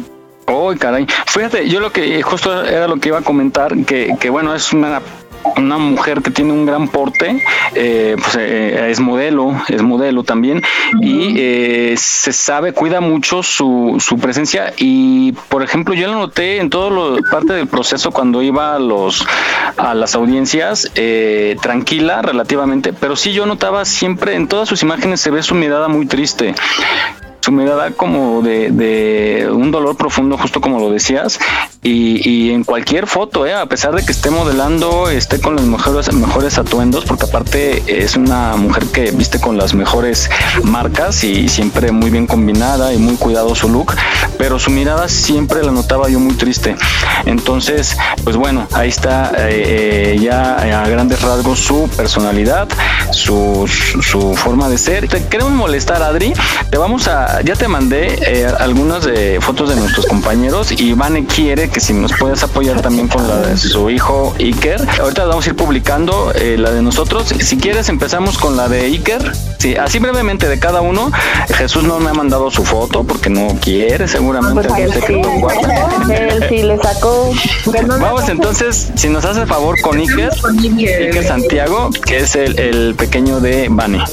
Vean qué, qué, inteligentes son ustedes, ¿eh? Mandan al más lindo, al más chiquito, para que se... Ay, Vane. Es por edades. No, es que es tremendo mi niño, por eso dije, a ver, vamos a ver. Obviamente, pues es que aquí tenemos lo que denominamos nosotros el rostro del bailarín. ¿Cómo es el rostro del bailarín? Si alcanzamos a ver que su rostro es más estrecho en la zona de abajo, su barbilla se afila muchísimo, pero la zona superior es más grande, es más ancha. Esto nos implica, ¿por qué se le llama el rostro de bailarín? Porque el bailarín requiere mucha coordinación, mucha matemática para escuchar la música y es muy inteligente para poder llevar o manejar a su pareja o dejarse llevar y manejar por su pareja en el caso de una mujer, pero nunca perder su propio estilo y su propio ritmo. Por eso se le llama el rostro del bailarín. Son gente muy normalmente está muy inquieto intelectivamente. A él lo que le hacen falta son retos mentales la vida práctica como deportes y eso sí puede llegar a gustarle, pero siempre y cuando esté acompañado de algo que le llame la atención, que le suponga un reto y que ponga en juego todas sus herramientas. Es increíblemente observador, por eso te da la vuelta, porque sabe por dónde te vas a haciendo para él hacerlo después. Es muy resistente, es capaz de ahorrar las energías o cualquier otro tipo de recurso con tal de lograr un objetivo. Es se ve que va a ser un testarudo de primera, ¿eh? O sea, ya tiene ahí las arrugas que se forman alrededor de la nariz, las famosas nasogenianas, ya se empiezan a formar. Y cuando algo no le gusta, te lo va a decir sin, sin cortapisas, ¿eh? No, no tiene filtros ese niño. Sí, no, ahí está. Ahí está su nariz. Si ven, se alcanzan a apreciar los hoyuelos de la nariz, los orificios nasales, y eso nos está representando que el chico es resistente, pero cuando algo no le guste, se lo va a externar. Escucha poco. Curiosamente, sus orejitas tiene una oreja más pequeña que la otra, por lo menos en este ángulo que veo la fotografía. Es ligera la diferencia de, de tamaño, pero en general son pequeñas con relación al largo de su rostro.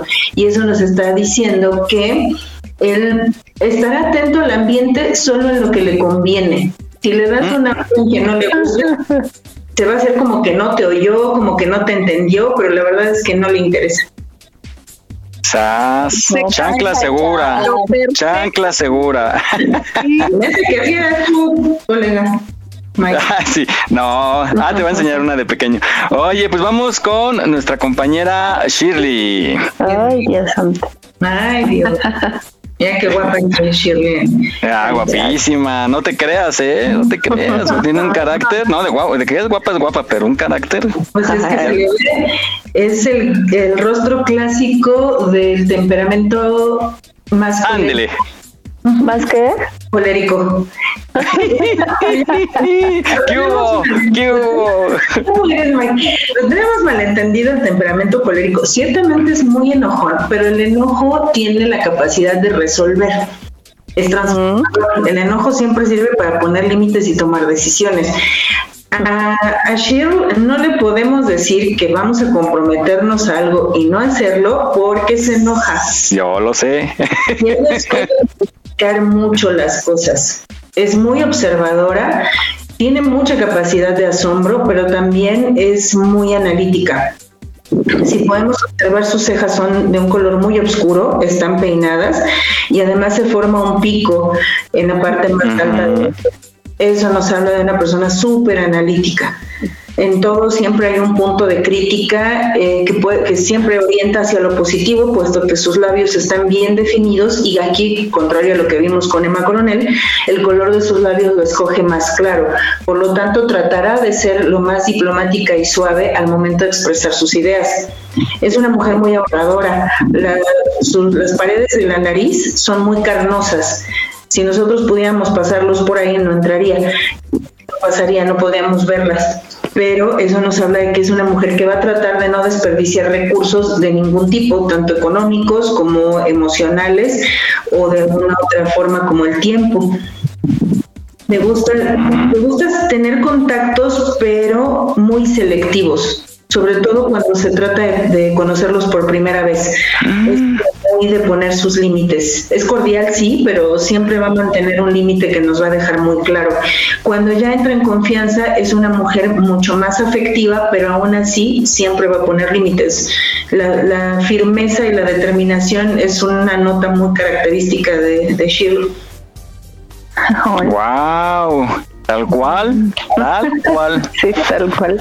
Sí. Además, es productiva la mujer. Si, si podemos ver en lo que sería la zona del bigote, ven que se nos forma un hundimiento. Ese como que, que, da, que da la forma de corazón a, los labios en la zona superior, entre la nariz y el labio superior. Ahí se ve un hundimiento bastante marcado. Cuando se ve así de marcado ese hundimiento nos habla de personas muy productivas. Ella puede trabajar hasta altas horas de la noche o en condiciones de alta presión sin problema. Ah, no, esa mujer se duerme con el taxímetro prendido, ¿eh?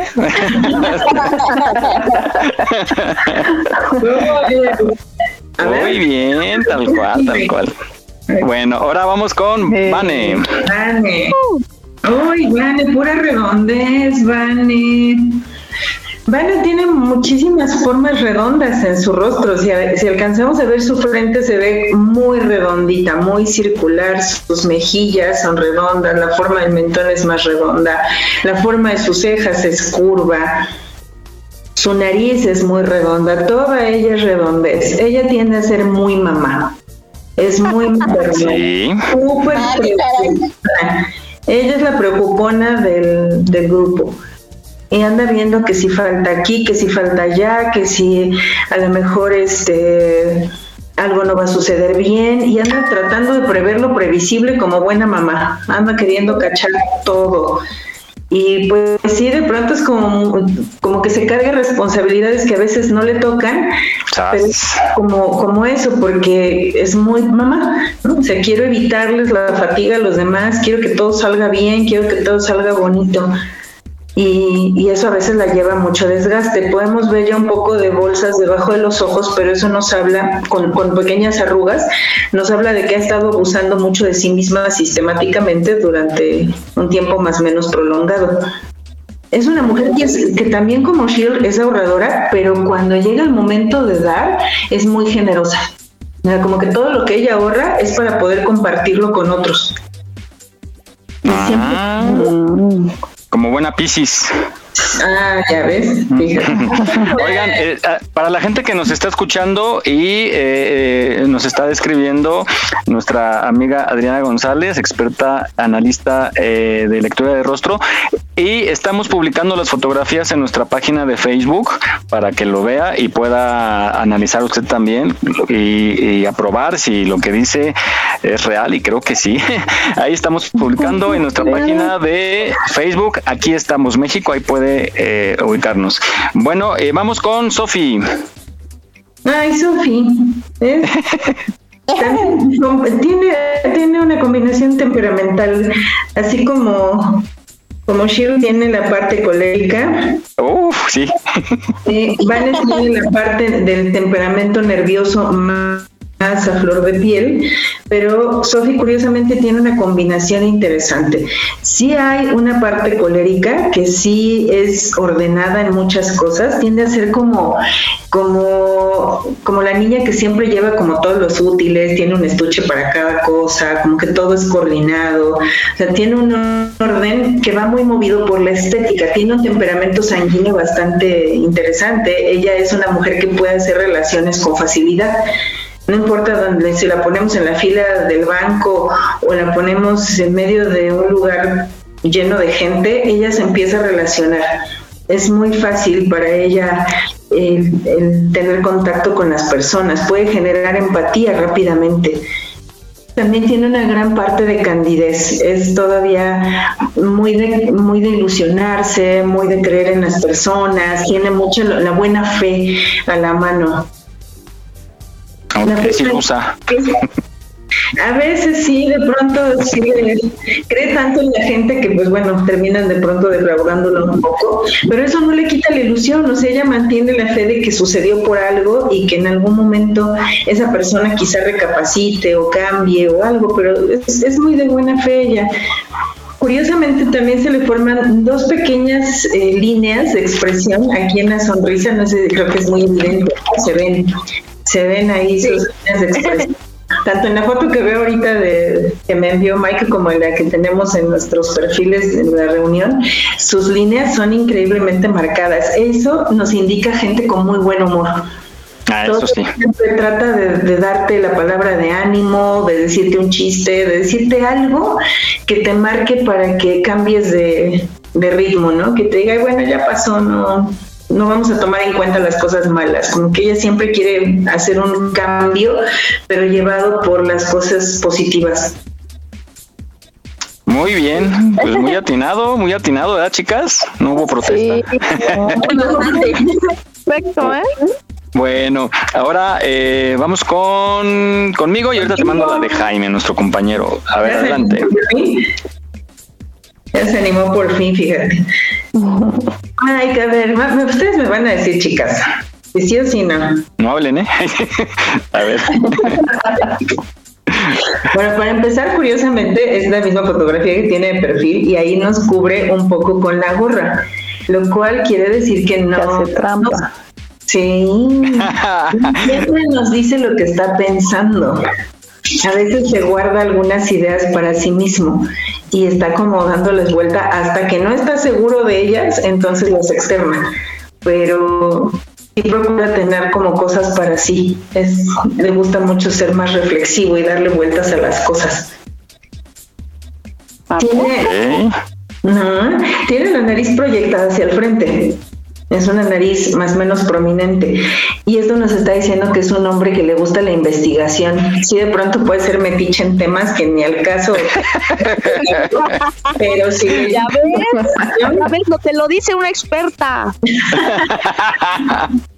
Sí, de pronto se puede meter en broncas porque si le llama la atención, lo va a olfatear y lo va a llevar hasta donde tope porque además este testarudo, él tiene como, como el gordito Iker, tan hermoso, tiene también sus arrugas nasogenianas, esas líneas de expresión que se forman desde la orilla de las aletas de la nariz y que llegan incluso más abajo de las comisuras de los labios. En Mike están súper marcadas, por lo tanto, para que él suelte un tema, es difícil. Necesitamos realmente ponerle muchísimos peros y aún así él va a buscar solventarlos. Lo podemos ver también o reafirmar con algo interesante. Se le forma el efecto visera. Le llamamos efecto visera al punto del desarrollo muscular que se ve en las cejas. Si notan que se ve un poco más gordito o abultadito en la zona de la ceja y hacia la zona del centro, en el entrecejo se ve como más gordito.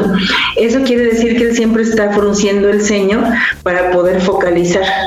Y está siempre atento a la gente, lo están analizando consciente o inconsciente. en mi pueblo le llaman chismoso. Chismoso. y sí. Eso es mi colega, eso. Sí, Acábalo, acábalo. Ya, pues ya, ya se puso el pues sí. bueno. No, pero algo con lo que finalizo es que es muy protector. O sea, sí tiene su carácter, pero tiende a ser muy protector. Cuando somos sus amigos o su familia o lo que él considera suyo, va a tender a defenderlo muchísimo. Se ve una arruga un poquito marcada en la zona de la nariz, donde inicia la nariz, ahí se ve su arruguita. Y es un hombre que se ha contenido mucho en decir las cosas. A veces piensa mucho y tiene gran capacidad, pero a veces no pide. Tienes que pedir más, Mike. Ah, ya ven, jefe, necesito aumento. Muy bien, ya lo dije.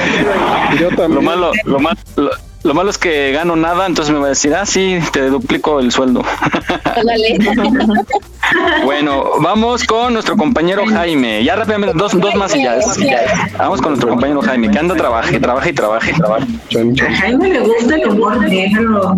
Jaime es sarcástico de pronto, siéntese. No. ¿No? Estoy mintiendo, ¿verdad? Pobre Jaime.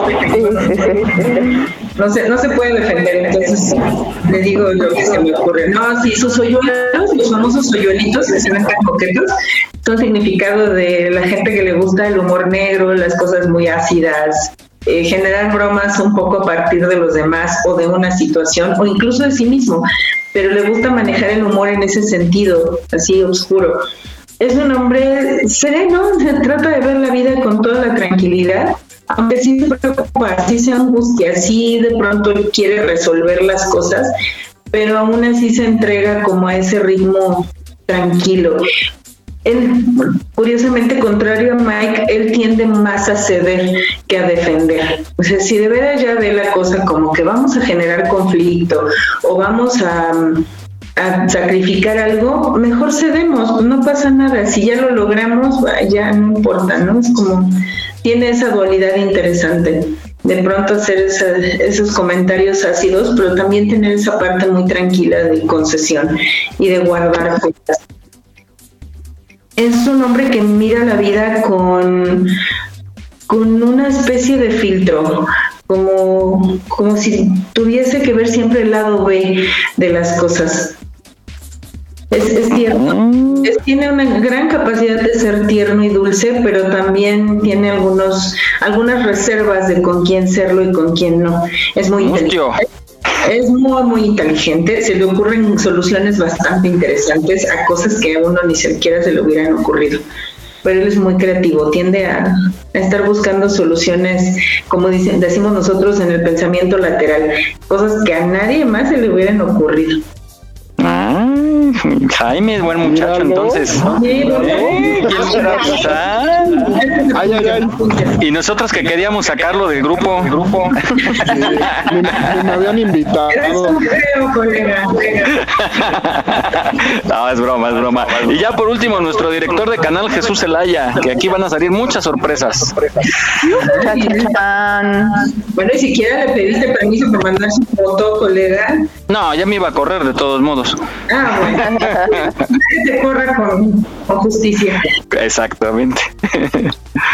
Miguel es un hombre muy, muy inquieto. O sea, él, a él sí le gusta aprender muchas cosas, pero al mismo tiempo todo lo que aprende lo quiere ver de inmediato en la vida práctica. Así como lo ve, lo quiere plasmar. Es de toma de decisiones rápidas. Todo lo quiere hacer circular. Mm, de- Le gusta mucho como analizar las cosas de por qué, de los porqués, de los porqués. El tratar de, de darle un argumento que, o una cosa, una propuesta que no tenga un argumento sólido, no la va a pasar así nada más porque sí. Siempre te va a estar cuestionando. Va a querer que le des estructuras, no que solamente le plantees una idea, sino que ya le des algo sólido. Eh, él no va, a dejarse influenciar mucho ni por cuestiones de sentimientos o de eh, cuestiones demasiado humanas, ¿no?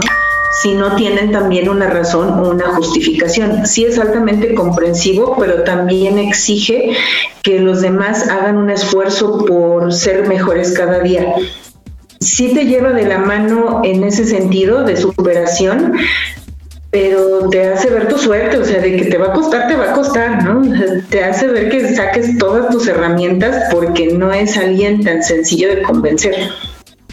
Un hombre increíblemente pensante, o sea, todo el tiempo está buscando en la vida posibilidades para hacer algo. Donde voltea se le ocurre una idea y es muy capaz de ponerlas en práctica. Él tiene una alta capacidad de hacer dinero, así es que sí, dile que sí te puede pagar. Amigo. Solo le falta un poco de confianza. sabemos a quién pedirle lana. Sí, le falta un poco más de confianza en sí mismo, pero él a donde apunta puede ver la visión práctica de las cosas. Por ahí algo que lo frena un poco, un poquito, hay algo de, de desconfianza, quizá una mala experiencia en el pasado que no le deja avanzar del todo, pero de que tiene la capacidad, claro que la tiene. Adri, te juro que lo, nos has descrito. Bueno, a mí no. Tal cual, tal cual, te lo juro, te lo juro. Y ah, en algunos como que yo diría el 100% y los otros como un 95% de lo que lo- yo los conozco, ¿no? Pero de verdad increíble esta descripción que nos has dado y pues habla de eh, lo, lo importante que es tu labor, tu, tu, tu actividad y este pues tú das cursos también, ¿no? Así es, cursos de análisis de rostro, que es esta parte que acabamos de hacer, ver los elementos que una, una carita nos ofrece y ver qué posibilidades tiene y hacia dónde van.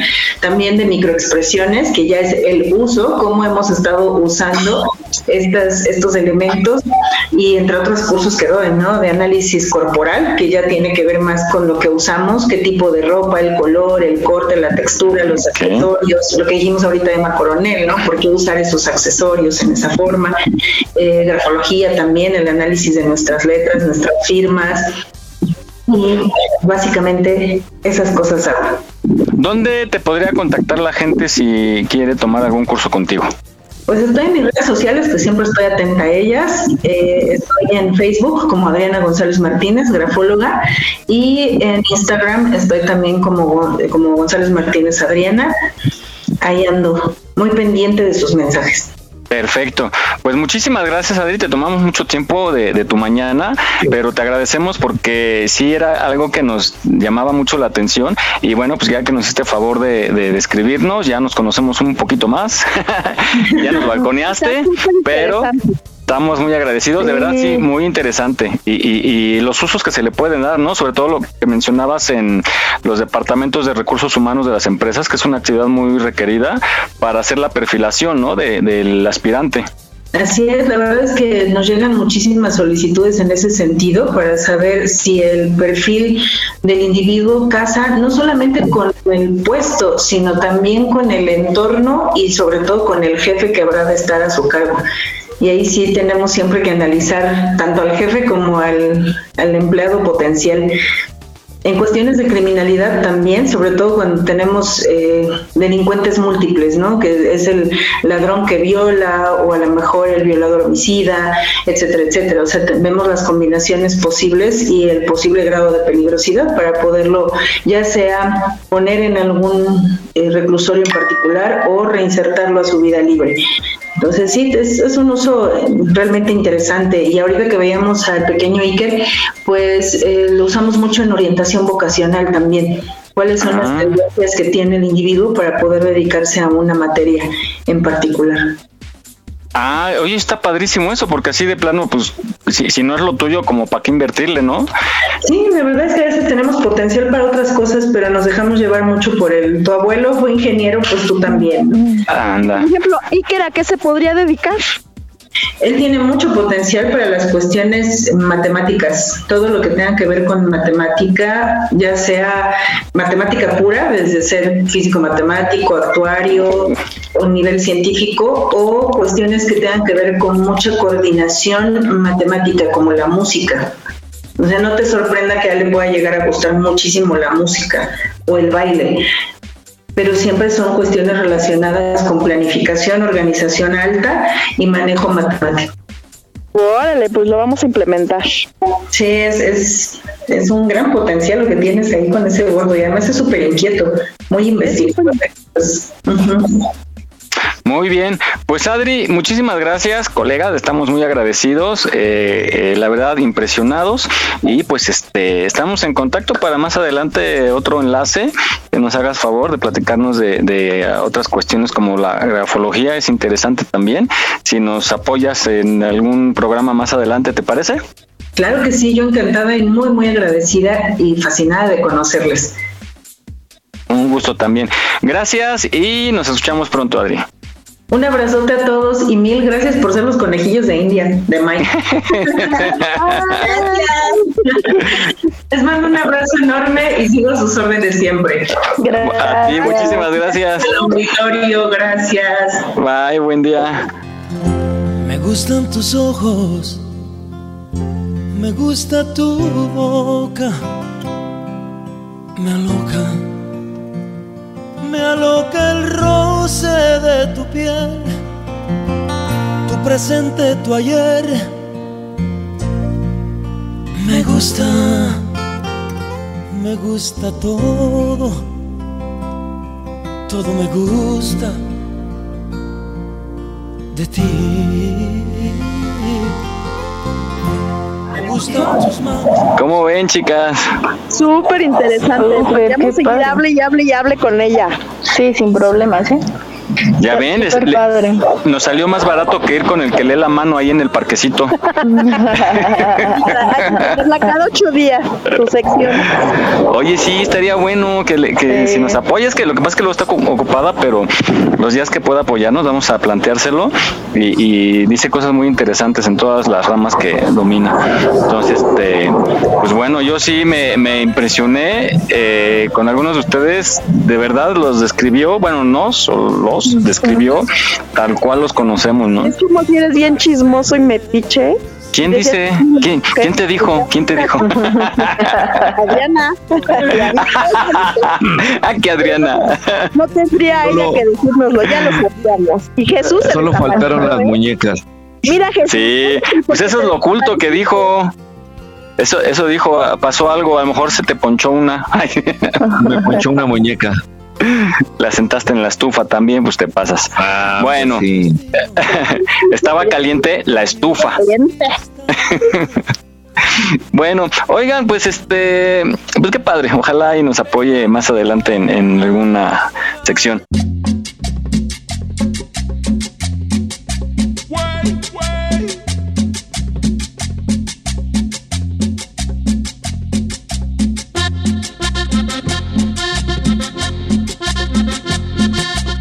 Han estado, por ejemplo, que, eh, que tenemos una tendencia, y, y yo sí he observado, y lo hacemos muy frecuentemente, de rascarnos la cabeza. Y hay diferentes motivos, ¿no? Ustedes, por ejemplo, todos nos hemos rascado la cabeza. Eh, ¿qué, qué, a qué se deberá? ¿Ustedes por qué creen que nos rascamos de pronto? la cabeza? Los piojos. Aparte, y si es uno pelón como yo, ay, sí. ¿qué más caspa, no? Ajá, resequedad. Este, a veces también esta actitud que, que tenemos, calor, o a veces, ah, sí, cuando traes una gorra, ¿no?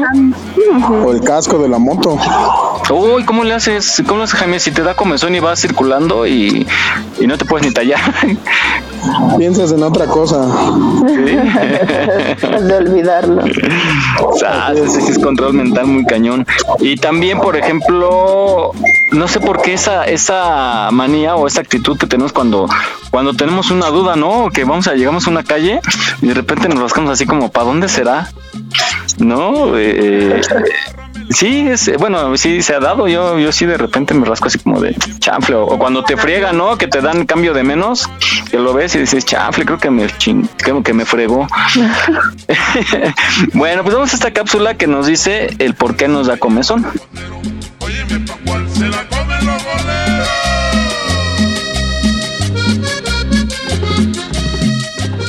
fenómeno sensorial, llamado también picazón, picor, rascazón o más propiamente prurito, tiene un origen evolutivo. ¿Alguna vez has visto a un pez rascarse? Bueno, no porque no tienen manos, pero además tienen escamas que los protegen de los parásitos externos. Y aun si tuvieran parásitos, de nada les serviría tener comezón, porque no tienen manos.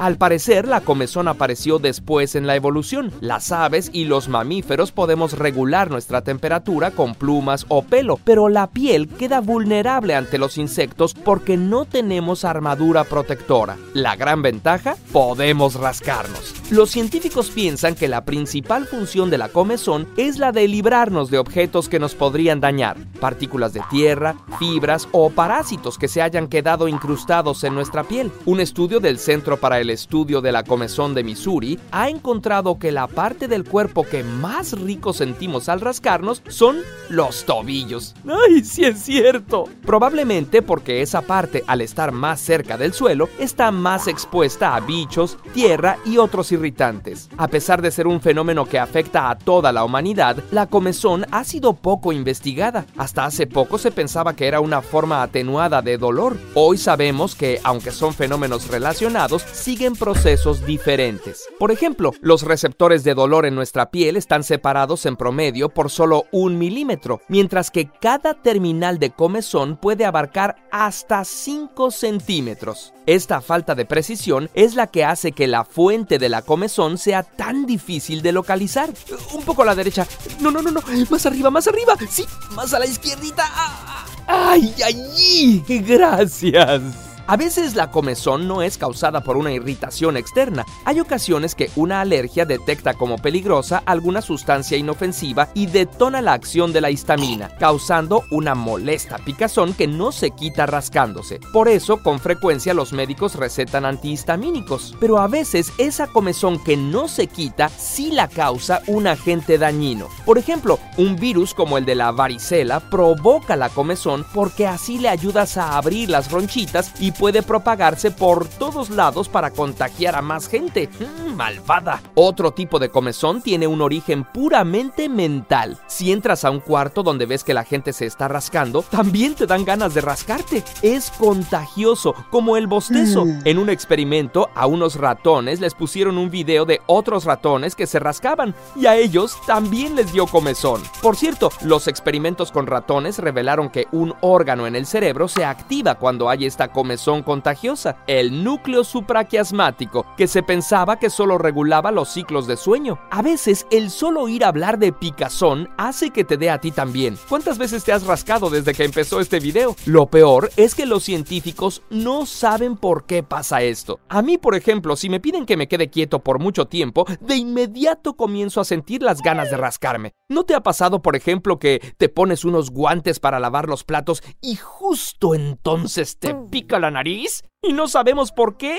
A veces nos rascamos la cabeza cuando tenemos algo que nos preocupa. Algunos investigadores especulan que esto se debe a que la frustración nos hace levantar las manos, como para defendernos o atacar. Pero como no hay un enemigo enfrente, mejor hacemos contacto con nuestro cuero cabelludo. Otros piensan que lo hacemos como una especie de consuelo ante la frustración. El rascarnos libera serotonina y nos da un placer similar al de recibir un chiqueo o unas palmaditas en la espalda. Aquí estamos, México. Esperamos tus comentarios a nuestro WhatsApp 56 294 1459. 56 294 1459. En Aquí estamos, México, estamos comprometidos a llevarte contenido de calidad y lo hacemos con mucho gusto. Continuamos.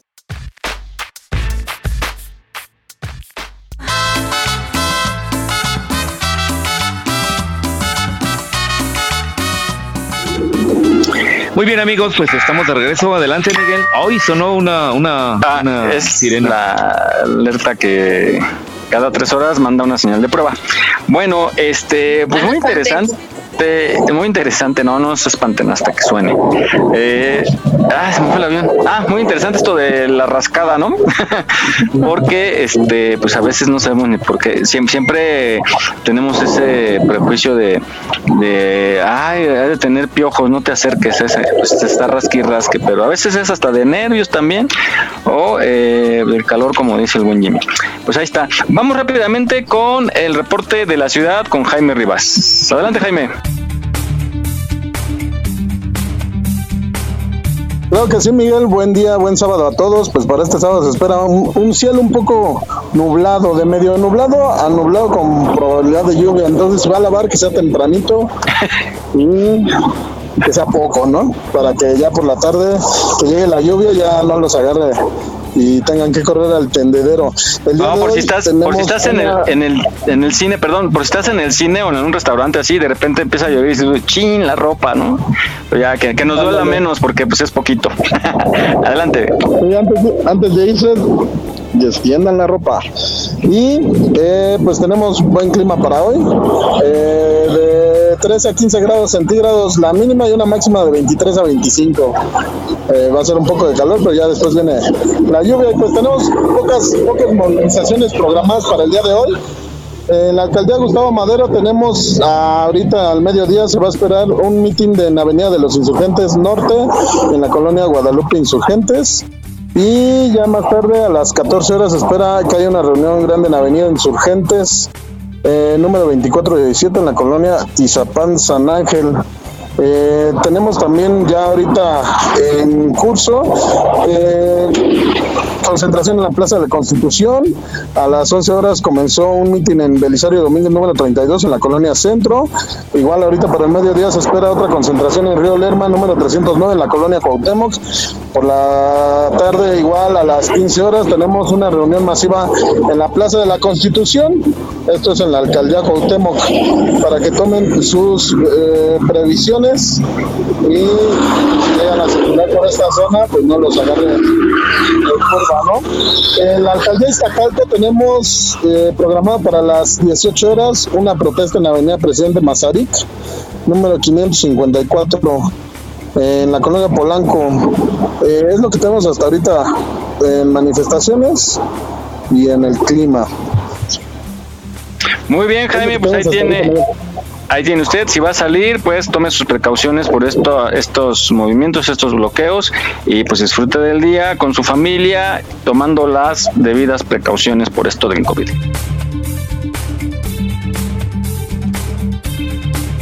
Mi caprichito es casarme contigo, contigo, no más contigo. No me reproches ni media palabra, que mi capricho tengo que lograr. En mi casita estaré yo contigo, contigo, no más contigo. Vamos entonces contigo Jesús y tienes una nota interesante. Sí, así es, Miguel. Bueno, eh, mañana ah, se fijó eh, como el Día Internacional de Nelson Mandela y la verdad, eh, leyendo sobre la biografía de este personaje, pues eh, tuvo una vida muy sufrida. Él, él es de, un, de la región de África y pues luchó y sigue luchando. Bueno, luchó en aquellos tiempos por los derechos de las comunidades africanas y la verdad merece todos mis respetos dado que tuvo una vida am, pues eh, dramática al, al grado de estar eh, detenido, estar preso, eh, ser señalado como delincuente. Y aún así se sobrepuso a todo este tipo de conflictos, a todo tipo de sufrimientos y pues logró llegar hasta donde ha llegado, fue presidente precisamente y bueno, vamos a escuchar esta cápsula que nos habla precisamente de por qué fue este el día de mañana, el día de mañana señalada como el Día Internacional de Nelson Mandela. Ok, adelante. Con la finalidad de reconocer de manera internacional el trabajo realizado en materia humanitaria, de resolución de conflictos raciales y defensa de grupos vulnerables por el expresidente sudafricano Nelson Mandela, en noviembre de 2009, la Asamblea General de las Naciones Unidas declaró el 18 de julio como el Día Internacional de Nelson Mandela. La elección de la fecha de esta celebración coincide con el nacimiento de Mandela, el cual ocurrió en 1918 en Beso, Sudáfrica. De esta forma, el mundo rememora el trabajo de 67 años dedicados al servicio de la humanidad, como defensor de los derechos humanos, incansable luchador contra la pobreza, promoción de la justicia social y promotor de la democracia en África y el mundo. De acuerdo con la información emitida por las Naciones Unidas, la celebración de este día también busca concientizar a la sociedad sobre las condiciones de encarcelamiento, las cuales deben ser dignas para fomentar la reinserción de los reclusos. Asimismo, la ONU hace un llamado este día a reconocer el trabajo del personal penitenciario, el cual debe ser considerado como un servicio social de particular importancia. Estos dos rubros cobran relevancia en la celebración al rememorar los 27 años que Mandela pasó en prisión en el transcurso de su lucha por los derechos civiles en Sudáfrica. No olvides seguirnos en nuestra página en Facebook. Aquí estamos, México. Trabajamos con mucho gusto para llevarte el mejor entretenimiento. Gracias por tu preferencia. Aquí estamos, México. Continuamos.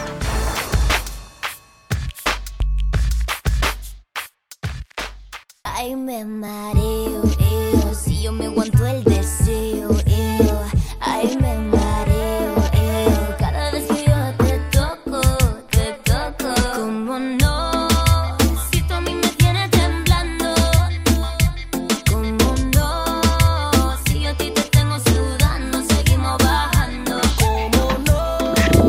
pues seguimos adelante. eh, aquí Aquí estamos México, transmitiendo en vivo para todo el mundo. Adelante, Miguel. Oye, muy interesante. Cuando tengan oportunidad, vean algún documental de Nelson Mandela, porque sí, sí fue muy relevante lo que hizo. Bueno, se- de entrada estaba contra el apartheid, aquel sistema que discriminaba, ¿no? Y pues, eh, como bien decías, fue presidente allá por el año de 1994, el primer presidente de color que tenían por allá, pues muchos cambios que logró. E incluso creo que sacó un libro estando en la cárcel, me parece. Luego les paso bien la información. Pues ahí está. Si pueden ver un documental, porque está muy interesante la vida de Nelson Mandela. Vamos rápidamente contigo, Shir, que tienes la opción para este fin de semana, una muy buena recomendación para la familia. Así es, este fin de semana tenemos el Pagliaccio, es un homenaje al, al primer payaso en, en nuestro país, entonces vamos a escucharla, es una obra muy interesante y muy bonita y divertida, vamos, porque además hay sorpresa, escuchen hasta el final. Ah, sí.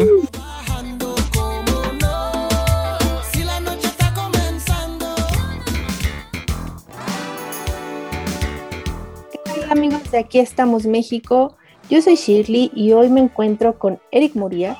Él es creador de una obra de teatro que está bien bonita. se ve súper interesante y yo quiero que él nos explique y nos cuente de qué trata para que ustedes también se animen y tengan el deseo como yo de ir a verla. Cuéntanos Eric, ¿de qué se trata? Gracias Shirley por el espacio. Pues mira, esta obra se llama El gracioso de la calle del reloj, El Pagliaccio.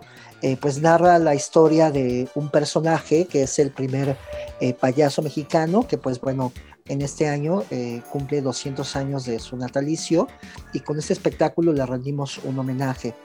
Pues es, un, es la magia de este personaje que se aparece en la escena, es un nostálgico payaso de cara blanca que nos lleva a través de un viaje en el tiempo para conocer las maravillas del circo olímpico de José Solá de Cardo, este considerado, pues ya te mencionaba, el primer payaso que existió en nuestro país. Este es un viaje por el siglo XIX, eh, por esta época tan pintoresca, donde este personaje, pues bueno, realizaba acrobacias, maromas y pues eh, finalmente también provocaba la risa del público y pues es un viaje en el tiempo y sumergirnos a través de los inicios del circo en México. Eh, es un espectáculo con mucho color, con música en vivo, que nos invita a conocer cómo eran los payasos de esta época, de la época de la colonia. Eh, finalmente eh, creemos que este espectáculo pues eh, le va a sacar una muy buena carcajada al público porque pues es, es circo y es clown y lo que pretendemos es que el público se pase un ratito muy alegre. Sí, yo soy fan del circo y a mí cada vez que me dicen circo, yo estoy ahí. Luego, luego. Cuéntanos en dónde se va a presentar, qué día se va a presentar. Pues mira, eh, estamos presentando ya en el Teatro de la Ciudad, eh, es sábado 17 y, y el día de mañana, domingo 18 este, de julio. Eh, pues bueno, el Teatro de la Ciudad es el teatro más bello y hermoso de la capital mexicana, que se encuentra a unas cuantas calles del Zócalo Capitalino. Para mayor ubicación de las personas que nos escuchan, está en la calle de Donceles número 36, saliendo del Metro Allende. Ahí está. Los boletos, pues bueno, están a la venta directamente en taquilla o en el sistema Ticketmaster. Y pues bueno, eh, ¿qué más les cuento? Pues es una obra eh, que pues invita al público a poder eh, enternecerse con este personaje de Don Chole, a poder reír. Y pues es una obra especialmente para los niños y las niñas mexicanas, para que puedan conocer más sobre los inicios del circo en nuestro país. Muy bien, ¿tienen algunas redes sociales en donde podamos nosotros consultar horarios por si se les fue algo aquí en la entrevista? ¿En dónde podemos consultar? Claro, mira, pues eh, las redes sociales son eh, diversas, en Facebook, Twitter, Instagram, eh, nos encuentran como los Strawberry Clowns, así como se escucha, o el Pagliacho, el gracioso de la calle del Reynolds. Así nos pueden ubicar, hay una página en Facebook ya con un evento del espectáculo. Y pues bueno, estamos muy contentos de poder recibirlos. El teatro cuenta con todas las medidas de sanidad para que la gente pueda ir con toda confianza y sentarse en la butaca del teatro y disfrutar de ese espectáculo de circo y payasadas para los niños y las niñas mexicanas. ¿Hay algún límite de capacidad todavía? Eh, sí, todavía tenemos el 50% de aforo en el teatro, pero bueno, este, pues esperemos que, que podamos eh, recibir a las personas y que la gente esté cómoda en esta función. Excelente. Muchísimas gracias, Eric. De verdad, les deseamos todo el éxito del mundo para estas dos presentaciones este fin de semana y por supuesto invitamos a la gente a que vaya, que, que disfrute mucho y que conviva un rato también con los niños y que los niños puedan desestresarse riéndose un rato con esta presentación. Y sobre todo es importante que, pues bueno, lleven a los niños a divertirse y que pasen un ratito en familia. Te agradezco mucho, Eric. Muchísimas gracias, Shirley, los esperamos en el teatro.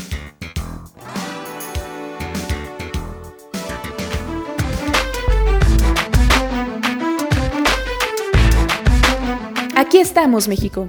Esperamos tus comentarios a nuestro WhatsApp 56 294 1459. 56 294 1459. No bajes la guardia. Ante cualquier síntoma de COVID-19, busca ayuda médica. Continuamos.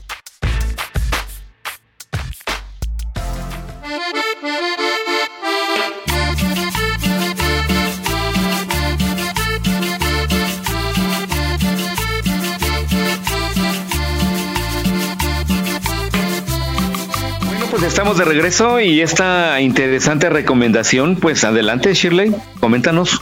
Gracias, ¿qué creen? ¿Qué? no, cuenta, así- cuenta. así Yo que no digo regalo porque sé que soy ¿eh? bien chismoso. Así que no les regalo nada, ¿eh? No te enojes, No, Michi, no, no, te enojes. Se les están diciendo cómo soy y se ponen así. Ah, ¿Para qué me invitan? Oye. A ver, pregunto otra A vez. ver, va de nuevo. Tres, dos. Y ya ¿qué saben. ¿Qué? ¿Qué? Eh, wow. Uy,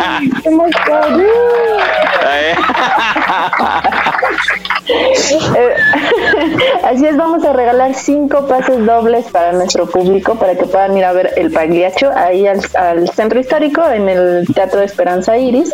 Lo único que tienen que hacer es mandarnos su nombre completo al teléfono 55 59 04 84 08.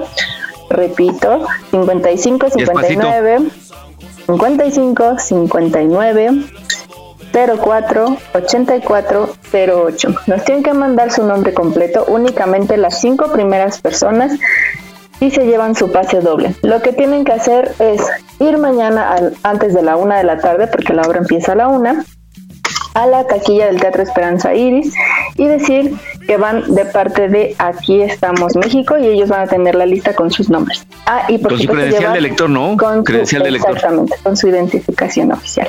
Oigan, pero en cuanto estén ya los cinco, vamos a publicar nada más que ya están, o sea, no vamos a publicar los nombres, nada más que ya están, eh, Ya están completos. completos los cinco pases para que ya nos sigan mandando. Entonces, en nuestra página de Aquí estamos México en Facebook, nos pueden consultar. Ahí vamos a publicar que ya están los pases, este, eh, pues anotados, ¿no? Y no se les olvide eso de la identificación para que se les pueda dar el acceso.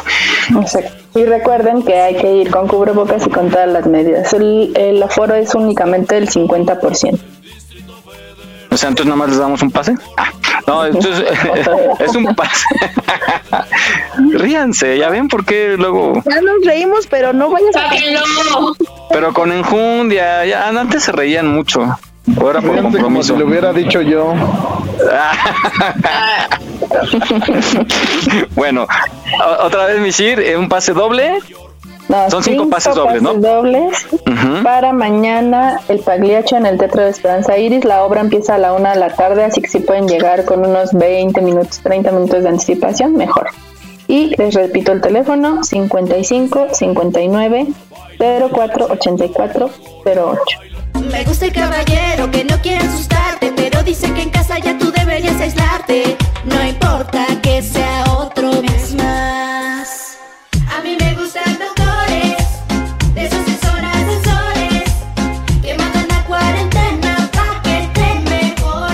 Llegamos al final de este programa, nos dio mucho gusto, estuvimos muy, muy contentos, muy interesante el contenido con nuestra amiga Adriana y este eh, les agradecemos que nos estén escuchando, saludos a la gente que nos oye por allá en Los Ángeles, California y en Chile también nos están escuchando. Bueno, gracias, nos despedimos, Shir. Muchas gracias, cuídense mucho, por favor no dejen de, de protegerse, de, de que si van a salir pues eh, tomen todas las medidas sanitarias porque esto ya está empeorando nuevamente y pues no queremos llegar a los límites o peor de lo que nos fue en diciembre pasado. Cuídense mucho, por favor, tengan muy bonito fin de semana. Gracias, Shir, nos escuchamos la próxima semana. Sofi. Bueno, pues muchas gracias por escucharnos. Igual cuídense mucho. Gracias por estarnos escuchando. Nos vemos para el próximo sábado. Pues gracias a ustedes por porque estamos aquí todos bien. Así es, y esperamos seguir así y que crezca la familia. Vane. Así es. Pues desde Pueblo Quieto me despido, pórtense mal, cuídense bien, nos vemos el próximo sábado. Diviértanse, que la vida todavía tiene su color. Ya regrésale la, la varilla ahí a los señores. Gracias, Vane, por conectarte. Jaime. Pues gracias a todos por escucharnos y que pasen un excelente fin de semana. Saludos a todos, cuídense, tomen las medidas sanitarias porque como comentan, pues esto, esto está empezando otra vez, entonces no hay que, no hay que descuidarnos. Cuídense mucho. Muy bien, amigo, y alabar se ha dicho. pues bueno, gracias a todos por escucharnos. Lo hacemos con mucho gusto este programa. Llegamos al programa 66. Bueno, Sí. gracias y que tengan muy buen día. Adelante, Jesús. Pues muy bien, terminamos, terminamos este programa el día de hoy. Eh, tengan un excelente fin de semana, cuídense mucho. Mm, recuerden que esto está peligroso, lo de la pandemia, y pasen un excelente fin de semana en familia, eh, con sana distancia, siempre. Y pues chicas, Miguel, Jaime, todas estén muy bien, pasen un excelente fin de semana y nos vemos y nos oímos en ocho días. Adiós. Claro que sí, siga con la programación de radioyus.com. Buen día. Bye. Bye. Vacúnense, treintones. Ah, de veras que no quieren. Pascual, enciérrame la vaca. Óyeme Pascual que se va para el matorral, óyeme Pascual que se va para otro potrero, óyeme Pascual se la llevan los cuadreros,